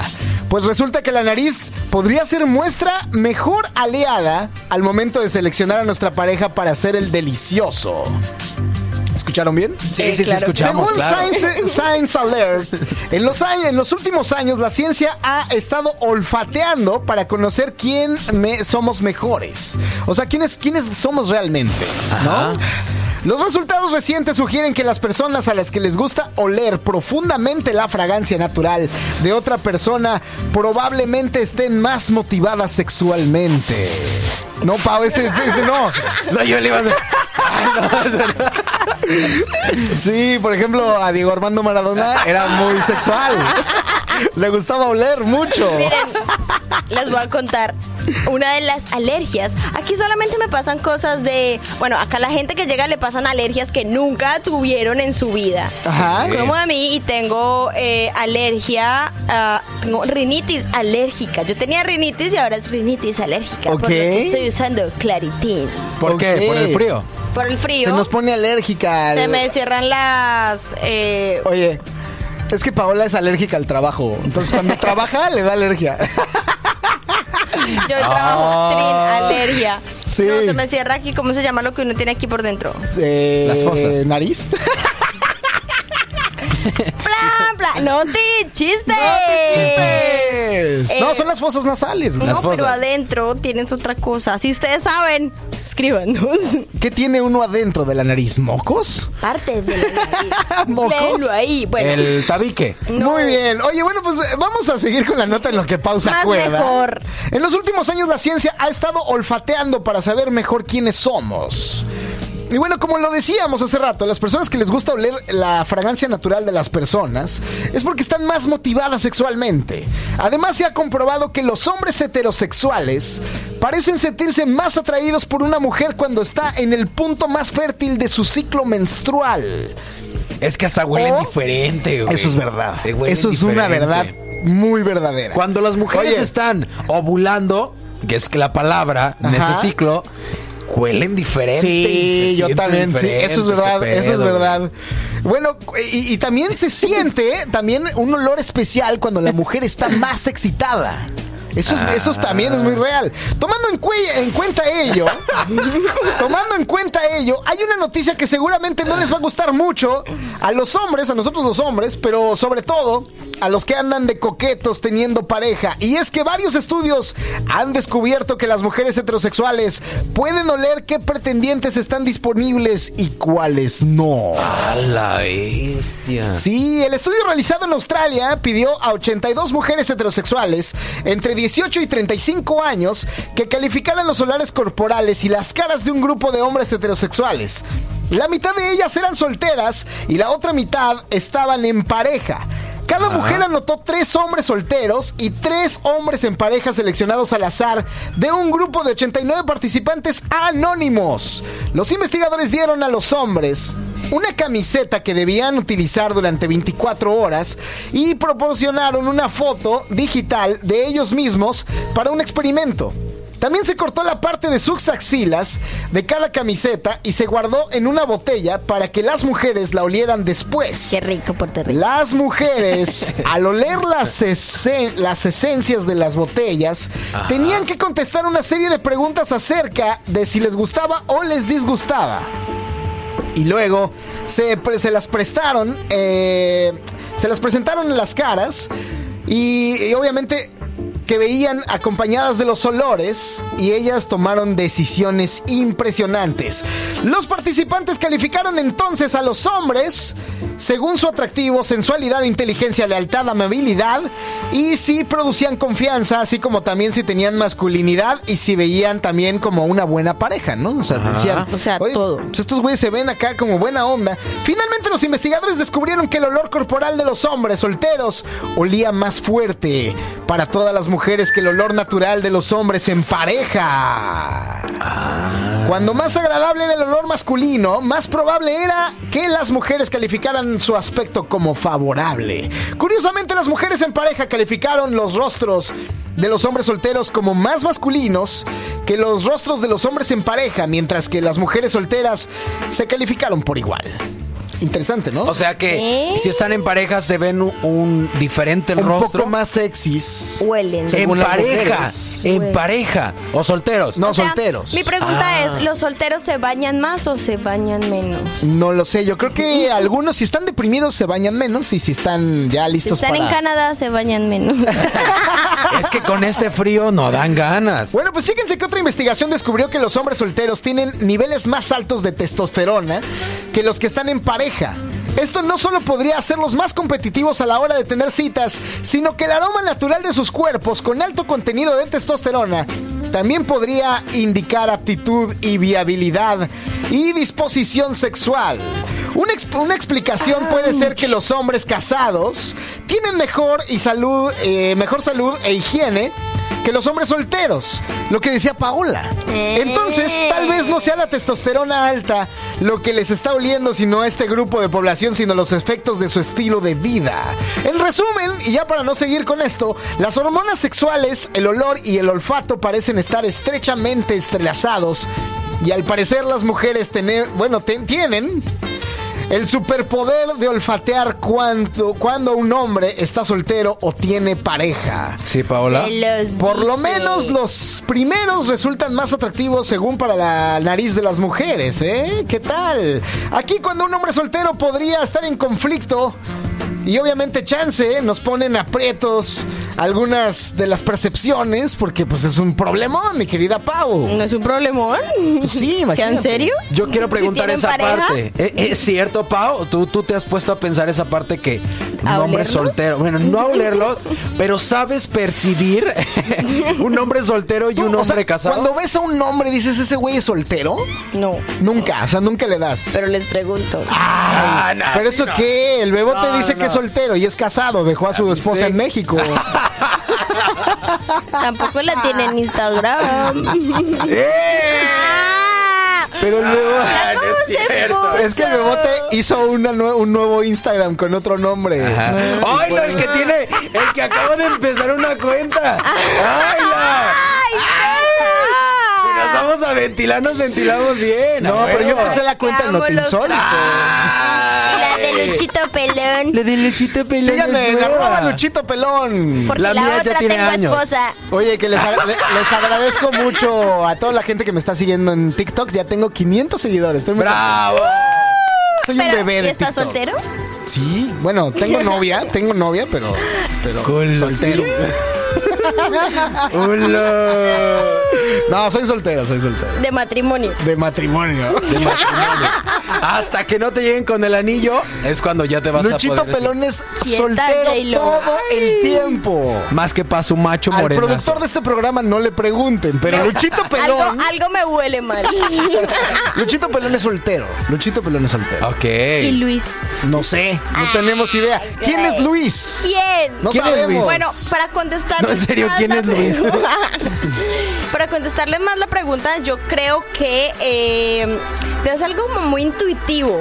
Ajá. Que uno de pronto sienta eso, pero sí debe haber como una intuición ahí. Pero normalmente yo pregunto, Por su comportamiento. investigo, reviso todas sus redes Pero, Pau, sociales, hablo con su lo mamá. Y después tomo una Le pregunto a la policía su historial. Claro. Oye, Pau. amigos de la poli. Pau, pero por ejemplo, ¿de verdad preferirías el olor natural de un hombre que no, No. se bañó, que fue a hacer ejercicio, No. que de repente lo ves en un bar así oliendo axila? O sea, porque lo que dice el estudio es que las mujeres desean este olor humano del hombre Las soltero. desesperadas. No, yo Bueno. creo que es un olor que así tú te bañes y te pongas perfume, es como una feromona que deben botar. sí. Porque un hombre que huela mal se va a quedar soltero. Ahora sí amigos. que como se dice en España, es un olor que sale de los cojones. De los cojones, De los tío. cojones, tío. Eh, tu acento español está muy bueno. Y sabes que... tu acento español está bien, tu acento Y español sabes, está y sabes que soy español. ¿Ya viste? mi, mi Ah, familia son. No, de verdad. ahora salió con No, mi eso. familia son migrantes españoles. A ver, a ver, di, coño, Miki, te la No, creo. no, pues mi- yo soy mexicano No, y, pero dilo. y aprendí Coño, a hablar Miki. español mexicano.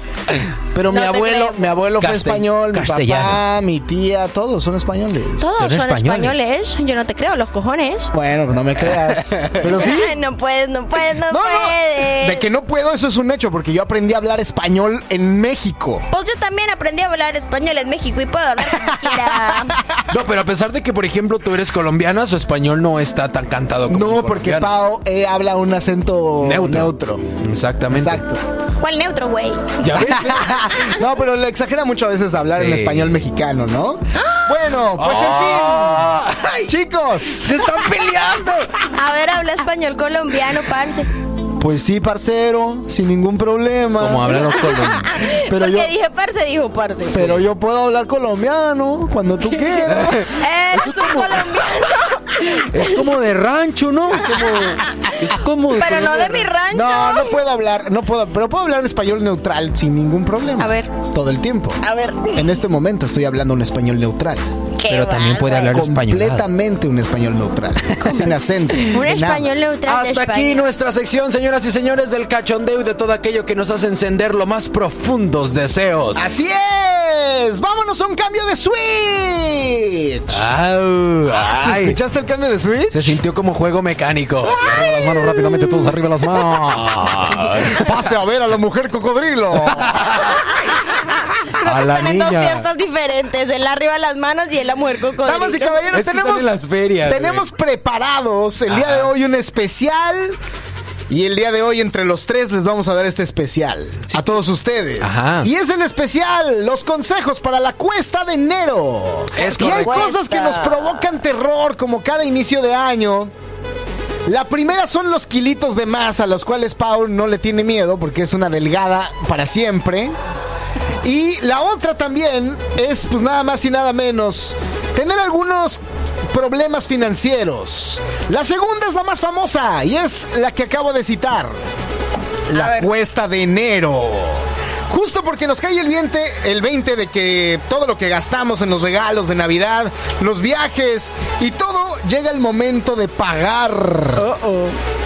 Es algo muy complicado. Para los que no lo saben, la cuesta de enero es un fenómeno económico que afecta a un gran número de personas debido a un mal manejo de finanzas, gasto de fin de año y por el incremento de los, de los precios en bienes raíces y también en servicios causados por la inflación.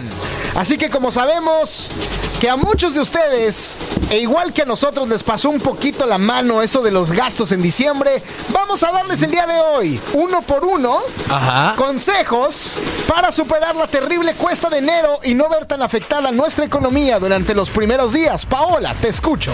Bueno, comprende y acepte su situación financiera. Exacto, acepte que es pobre.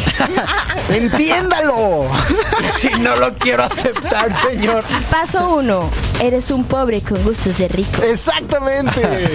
Aunque no te guste o te dé miedo descubrir la triste realidad, debes saber que como andas económicamente, lo ideal es comenzar a prevenir desde diciembre, ya es tarde, y mantener un presupuesto para las fiestas. Pero en caso de que eso no haya sucedido, es momento de realizar un control de daños y analizar la situación. Revisa tus estados de cuenta y comprende y acepta el estado financiero en el que te encuentras. Así es. Además, escucha bien, atención, empieza a construir un presupuesto, haz una lista de tus gastos mensuales y compárala con tus ingresos. Una vez que sepas exactamente tu posición, puedes tomar decisiones informadas sobre lo que puedes gastar y qué gastos tienes que reducir o cortar por completo. Otra de las cosas que también ayuda muchísimo es hacerte cargo de tus próximos pagos. Por ejemplo, en estas épocas del año es fundamental realizar pagos más importantes, como las cuotas de la escuela de tus niños, y obviamente, pues que no evites los gastos usuales como lo son porque es enero, ¿no? Usuales solo porque es enero. Toma nota también de los más importantes y empieza con estos para terminar pagándolos rápido. Ajá. Evita a toda costa y en la medida de lo posible pedir préstamos. Una forma sencilla de salir inmediatamente de problemas financieros es como al, es con algún préstamo. Sin embargo, hay que recordar la tasa de interés. Un préstamo nunca es una buena idea cuando tus finanzas están mal, ya que usualmente tiende a llevarte a más problemas económicos en lugar de reducir los gastos.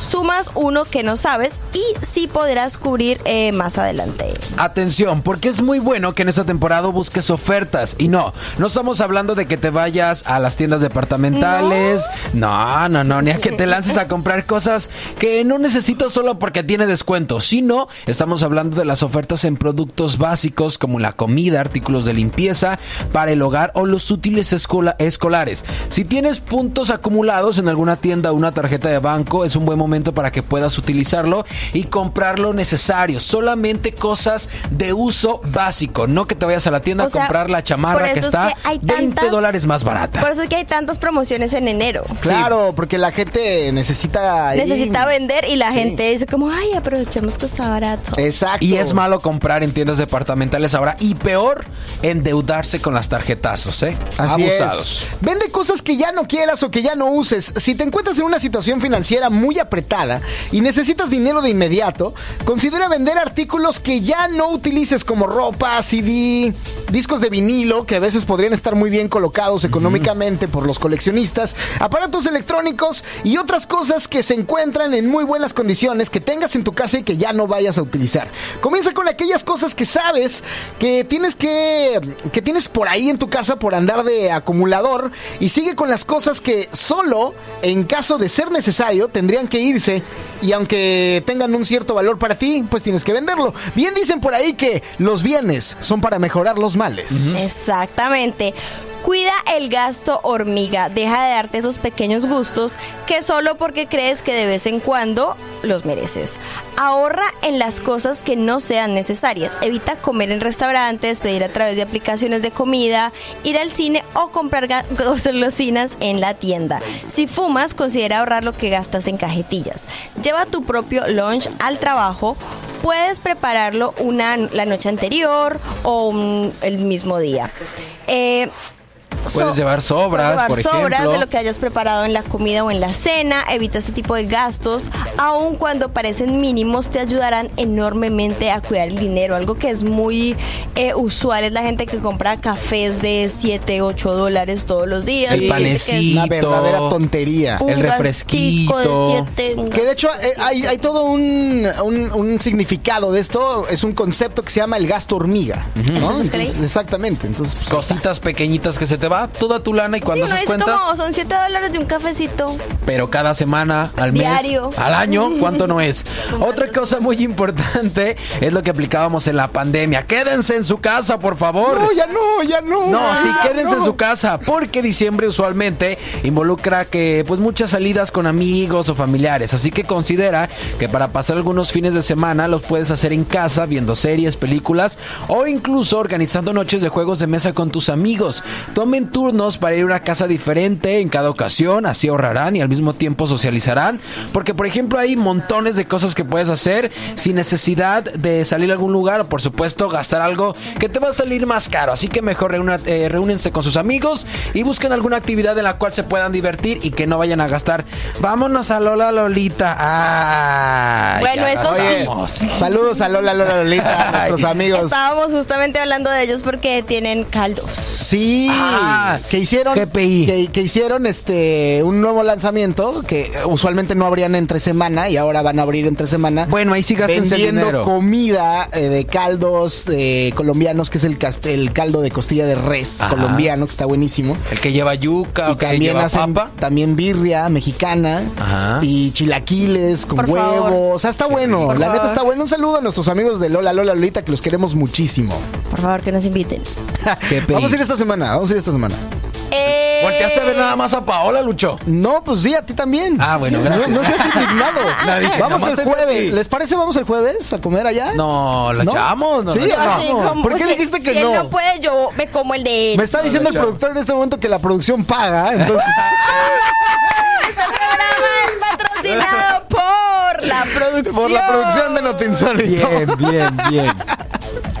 Bueno, pues muy bien. Entonces, te- ¿a quién le a quién le sigue el Ah, a ti, a ti, Sigues tú, utiliza güey. medios. Hay que Ok, utilizar. pues utiliza medios alternativos de transporte. Si la gasolina es un gasto considerable para ti, pues piensa en usar transporte colectivo, el transporte público o comparte coche con tus compañeros de trabajo, escuela o incluso con tu misma familia.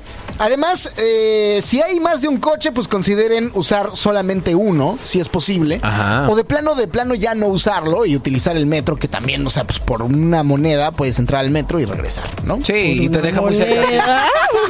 Bueno, Por en, en- en México, 3.50. en México sí. Aquí en Canadá, pues no, te- son 3.50 dólares. Pero bueno, si ya pagaste la mensualidad, pues lo que pagas la mensualidad del metro Está bien caro. es lo que pagas En- dos semanas de gasolina Ajá. en el carro. Y en el metro puedes ir a todo A lado, todos lados. todo el día en la calle. Nos Y lo dice nuestra, queridísima periodista eh, urbana, Embajadora. Paola Saavedra, que se mueve a todos lados en Eres metro embajadora de y lo la- hace de una metro. Forma sublime. Jetem la rue. Eso quiere decir amo la calle. Oye, ya, ya, sí, ya. yo te, te amo y la rue es la calle. Ay. Ah. Yeah. Oye, mu- muy bien, Pau, porque Ha tú te mueves a todos lados de una manera impresionante en metro, güey. Siempre que alguien sepa, eh, que quiera más bien, que no sepa cómo llegar a algún lugar, pregúntele a Paola. A Google. O una de dos. O se A lo mí- sabe o ve su botecito. A mí me pueden preguntar qué hacer en Montreal. Eso. Google les dice cómo llegar. Así es, muy bien. Bueno, también pueden aumentar sus ingresos. Claro, esto es complicado si no tienen tiempo para hacerlo, pero si por ahí tienen cierto tiempillo libre y los gastos acechan frente y bueno mentiras ¡eh! y los gastas echándote frente a la televisión o a TikTok o en Instagram o haciendo nada podrías pensar en utilizarlo para un trabajo extra un proyecto de ventas desde casa o incluso en freelancer en algo que seas experto Sí, bien. Oigan, otra cosa muy importante es que respetes, por supuesto, la regla de las 48 horas. Y es que uno de los consejos preferidos de los expertos en materia de ahorro y economía es la regla de las, eh, de las 48 horas que bien propone, eh, que es un cambio en la forma de coincidir nuestros consumos. Consiste en esperar 48 horas desde el momento en que sientes el impulso de realizar un gasto grande o muy pequeño y aquel en que haces la compra. Si dos días después sigues pensando en ello, pues cómpralo. Si no, ahórratelo. Así es, es esta técnica que dice que te debes de preguntar a ti mismo, ¿de verdad lo necesito? ¿Lo ocupo? ¿De verdad lo necesito? Sí. ¿Necesito comer? 48 horas. Sí. Yo creo que no. Dice Paola, sí. Sí. ¿Estamos hablando de mi caldo de costilla? El caldo de costilla sí lo necesitamos. Eso sí, porque la producción lo paga.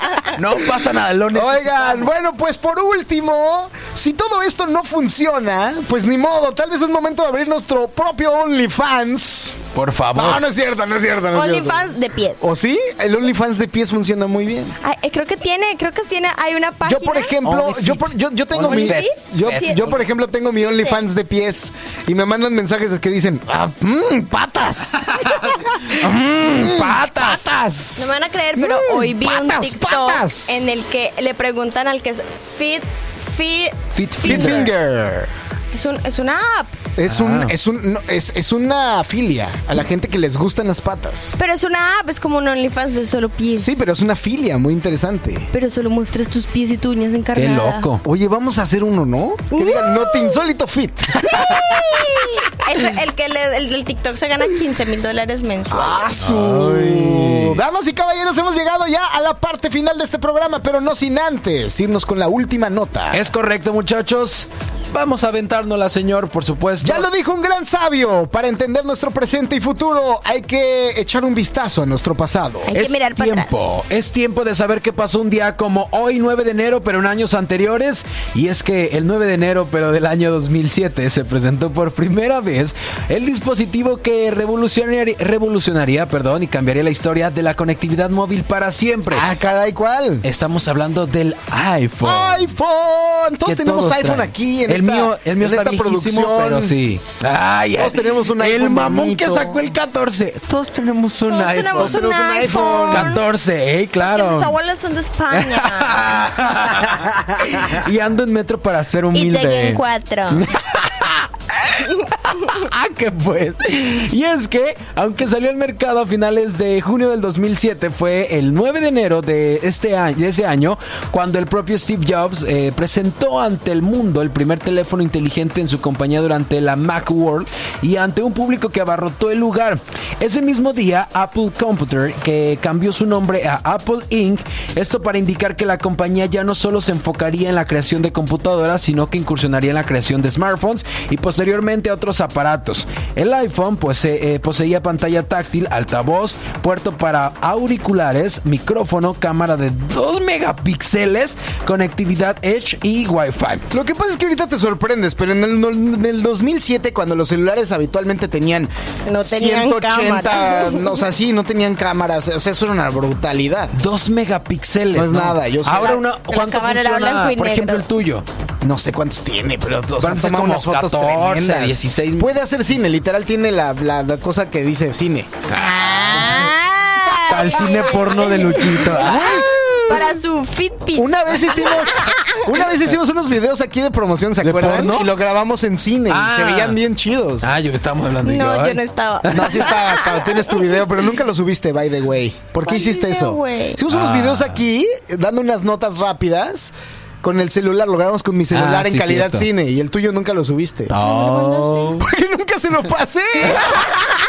Razón. Me mandaste fue uno donde estamos todos y tengo las orejas 50 Ah. veces, by Ah, the sí, way. sí, sí. 50 veces, es cierto. Ah, ¿qué Y yo, pero diciembre ya pasó. Se va a enojar el productor, ¿eh? Además, este. Eh, Pinche pues, productor supuesto, huevón.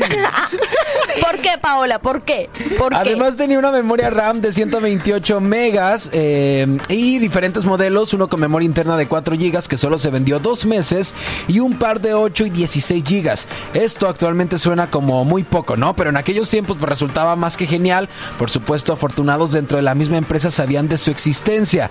Eh, lo curioso es que mientras elaboraba ese diseño, sus creadores recorrían el mundo buscando proveedores y en uno de esos viajes le robaron a Tony Fadell, uno de los padres del iPhone, toda la documentación del prototipo. no, y es que afortunadamente nadie sacó provecho de eso. De hecho, Quien lo cogió era. Un pinche baboso. Un ojete. Un tonto. No, pues un tonto. Pues es que, güey, o sea, si ves los planos de la máquina del tiempo y no lo sabes leer, Sí. pues no puedes hacer nada, aunque los tengas. Sí. ¿No? De hecho, como era un proyecto súper secreto, no se le dio el nombre de iPhone desde el principio. Durante mucho tiempo, ese dispositivo fue conocido como Project Purple. Defendiendo de, bueno, perdón, dependiendo de su modelo, el primer iPhone tenía un costo de entre 499 y 599 dólares. No sé bien Ese es el- barato. ese es el mes. No se puede. Ahora es el mes. Ah, Que cueste este precio el 14, por favor. No, amigo. Casi el doble que los teléfonos actualmente pues ofrecían empresas competidoras. Aún así, el iPhone vendió 1.9 millones de unidades en los primeros seis meses desde su lanzamiento, convirtiéndose así en un verdadero éxito en cuanto a ventas.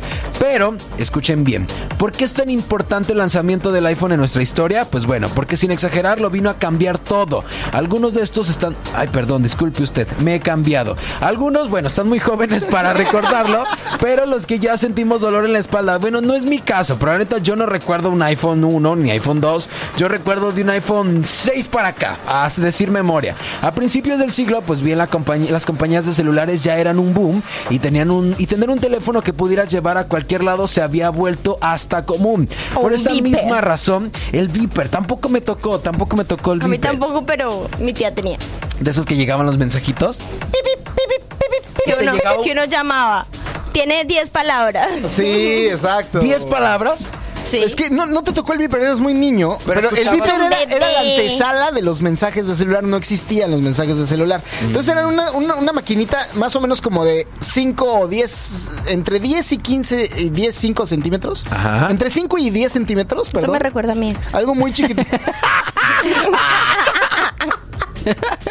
Porque él No tenía, uno, un, tenía un viper. claro, yo sé, yo entiendo. ¡Pensado! Clarísimo, me queda claro que tenía Con razón antes venía de malas. Antes de un año. Por No, pero ahora ya no, por eso es tu ex. Claro, porque ya nadie utiliza Viper, ya tenemos Claro. WhatsApp. Se Por esa misma razón, viejera. muchachos, eh, los teléfonos celulares comenzaron a agregar alguna que otra opción, como una calculadora o un calendario, pero claro, nunca pasaron de ahí. Fue hasta la llegada del iPhone cuando los teléfonos móviles se volvieron realmente inteligentes, con su pantalla táctil, la manera tan fácil en la que se podía usar y el hecho de que se pudiera conectar a internet, supieron un antes, o más bien, supusieron un antes y un después para los celulares. A partir del iPhone, otras compañías como Sony, Motorola o Nokia tuvieron que mejorar enormemente sus dispositivos para poder eh, competir con el teléfono de Apple y el resto, pues ya saben, es historia y por supuesto los celulares evolucionaron cada año hasta convertirse en los monstruos del bolsillo que usamos actualmente. Por supuesto. Increíble. Fíjate que muy bueno. hay un local eh, que se me hizo muy curioso porque el fin de semana lo visité. Un, Sí. un local de celulares latino, te atienden en español y todo el rollo. Pero tienen, aguanta, tienen un estilo, un estilo exhibición desde el iPhone 1 Ajá. hasta el 12, 13, si no me equivoco. Y te literalmente está desarmado la carcasa, la memoria y todo. Órale. Y se nota cómo es una diferencia de batería así de grosor a más delgada, más delgada, más delgada. Y te dan las especificaciones de los teléfonos. Y también de la marca Samsung. Y está muy chido porque... eh, eh, Dice Paola fuera de los micrófonos, igual que mi ex. es súper más delgada. Tenía un viper y un celular. Es que no has probado algo grueso bien, por eso lo dices así. Bebote, ¿por qué la ves con esos ojos de lujuria? Me respetas a Paola, por favor. Pues porque está diciendo eso, porque no has probado algo.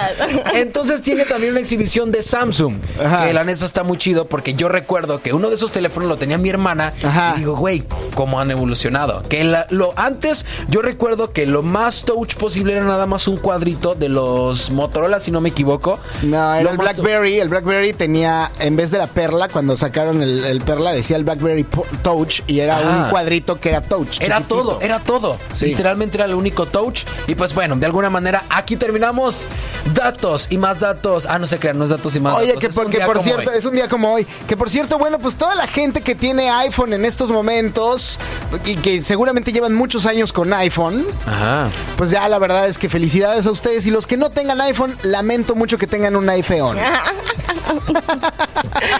Ay, no te chiste. Ay, ya. Es Qué que, maravillosa manera de cerrar el programa. oye, yo tenía un celular tan feo, pero tan feo que lo puse en modo avión y no tenía, tenía modo camión. No te. A toda la audiencia. Damas y caballeros, hemos llegado a la parte. Tragó corneta de payaso, por eso anda bien chistoso. Ya llegamos a la parte. Al- A la parte que más te gusta, Bebote. A la parte final, muchachos, atrás. porque es momento de irnos a dormir, Pues vamos a a la descansar. Parte de abajo.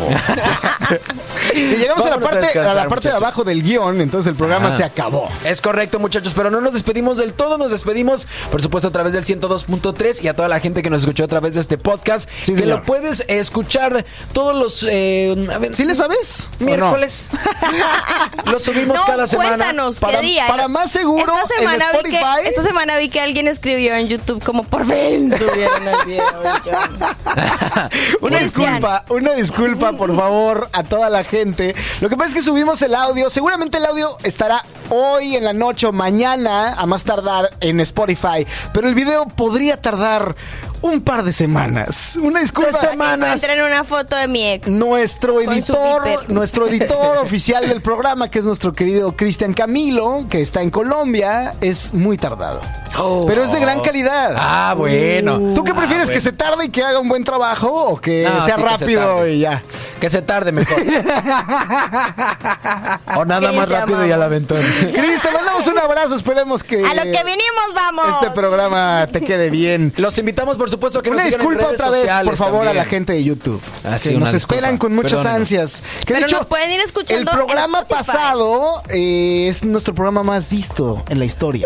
de tuvimos Spotify. 10 de- de- vistas. No, no, no, sí tenemos. De YouTube. De YouTube. De YouTube, Es mi nuestro amor. programa más visto. Y el más pasado. esperado. El de las predicciones. El de las predicciones. Hasta este momento es el que tiene más vistas de todos los videos. de- Vamos despegando, Empezó papá. No este me año hablen. como es. No Ah, me bueno, hablen. Ya nos fuimos. Un Vámonos. agradecimiento a acabó. Todos los que nos escucharon. Adiós. A todos los que nos ven. Nos vemos la próxima semana. Un abrazo. Puntuales, Bye. 9.30 de la noche aquí en esto bonito que se llamó. cuatro. No, Paola, que en cuatro no, por favor.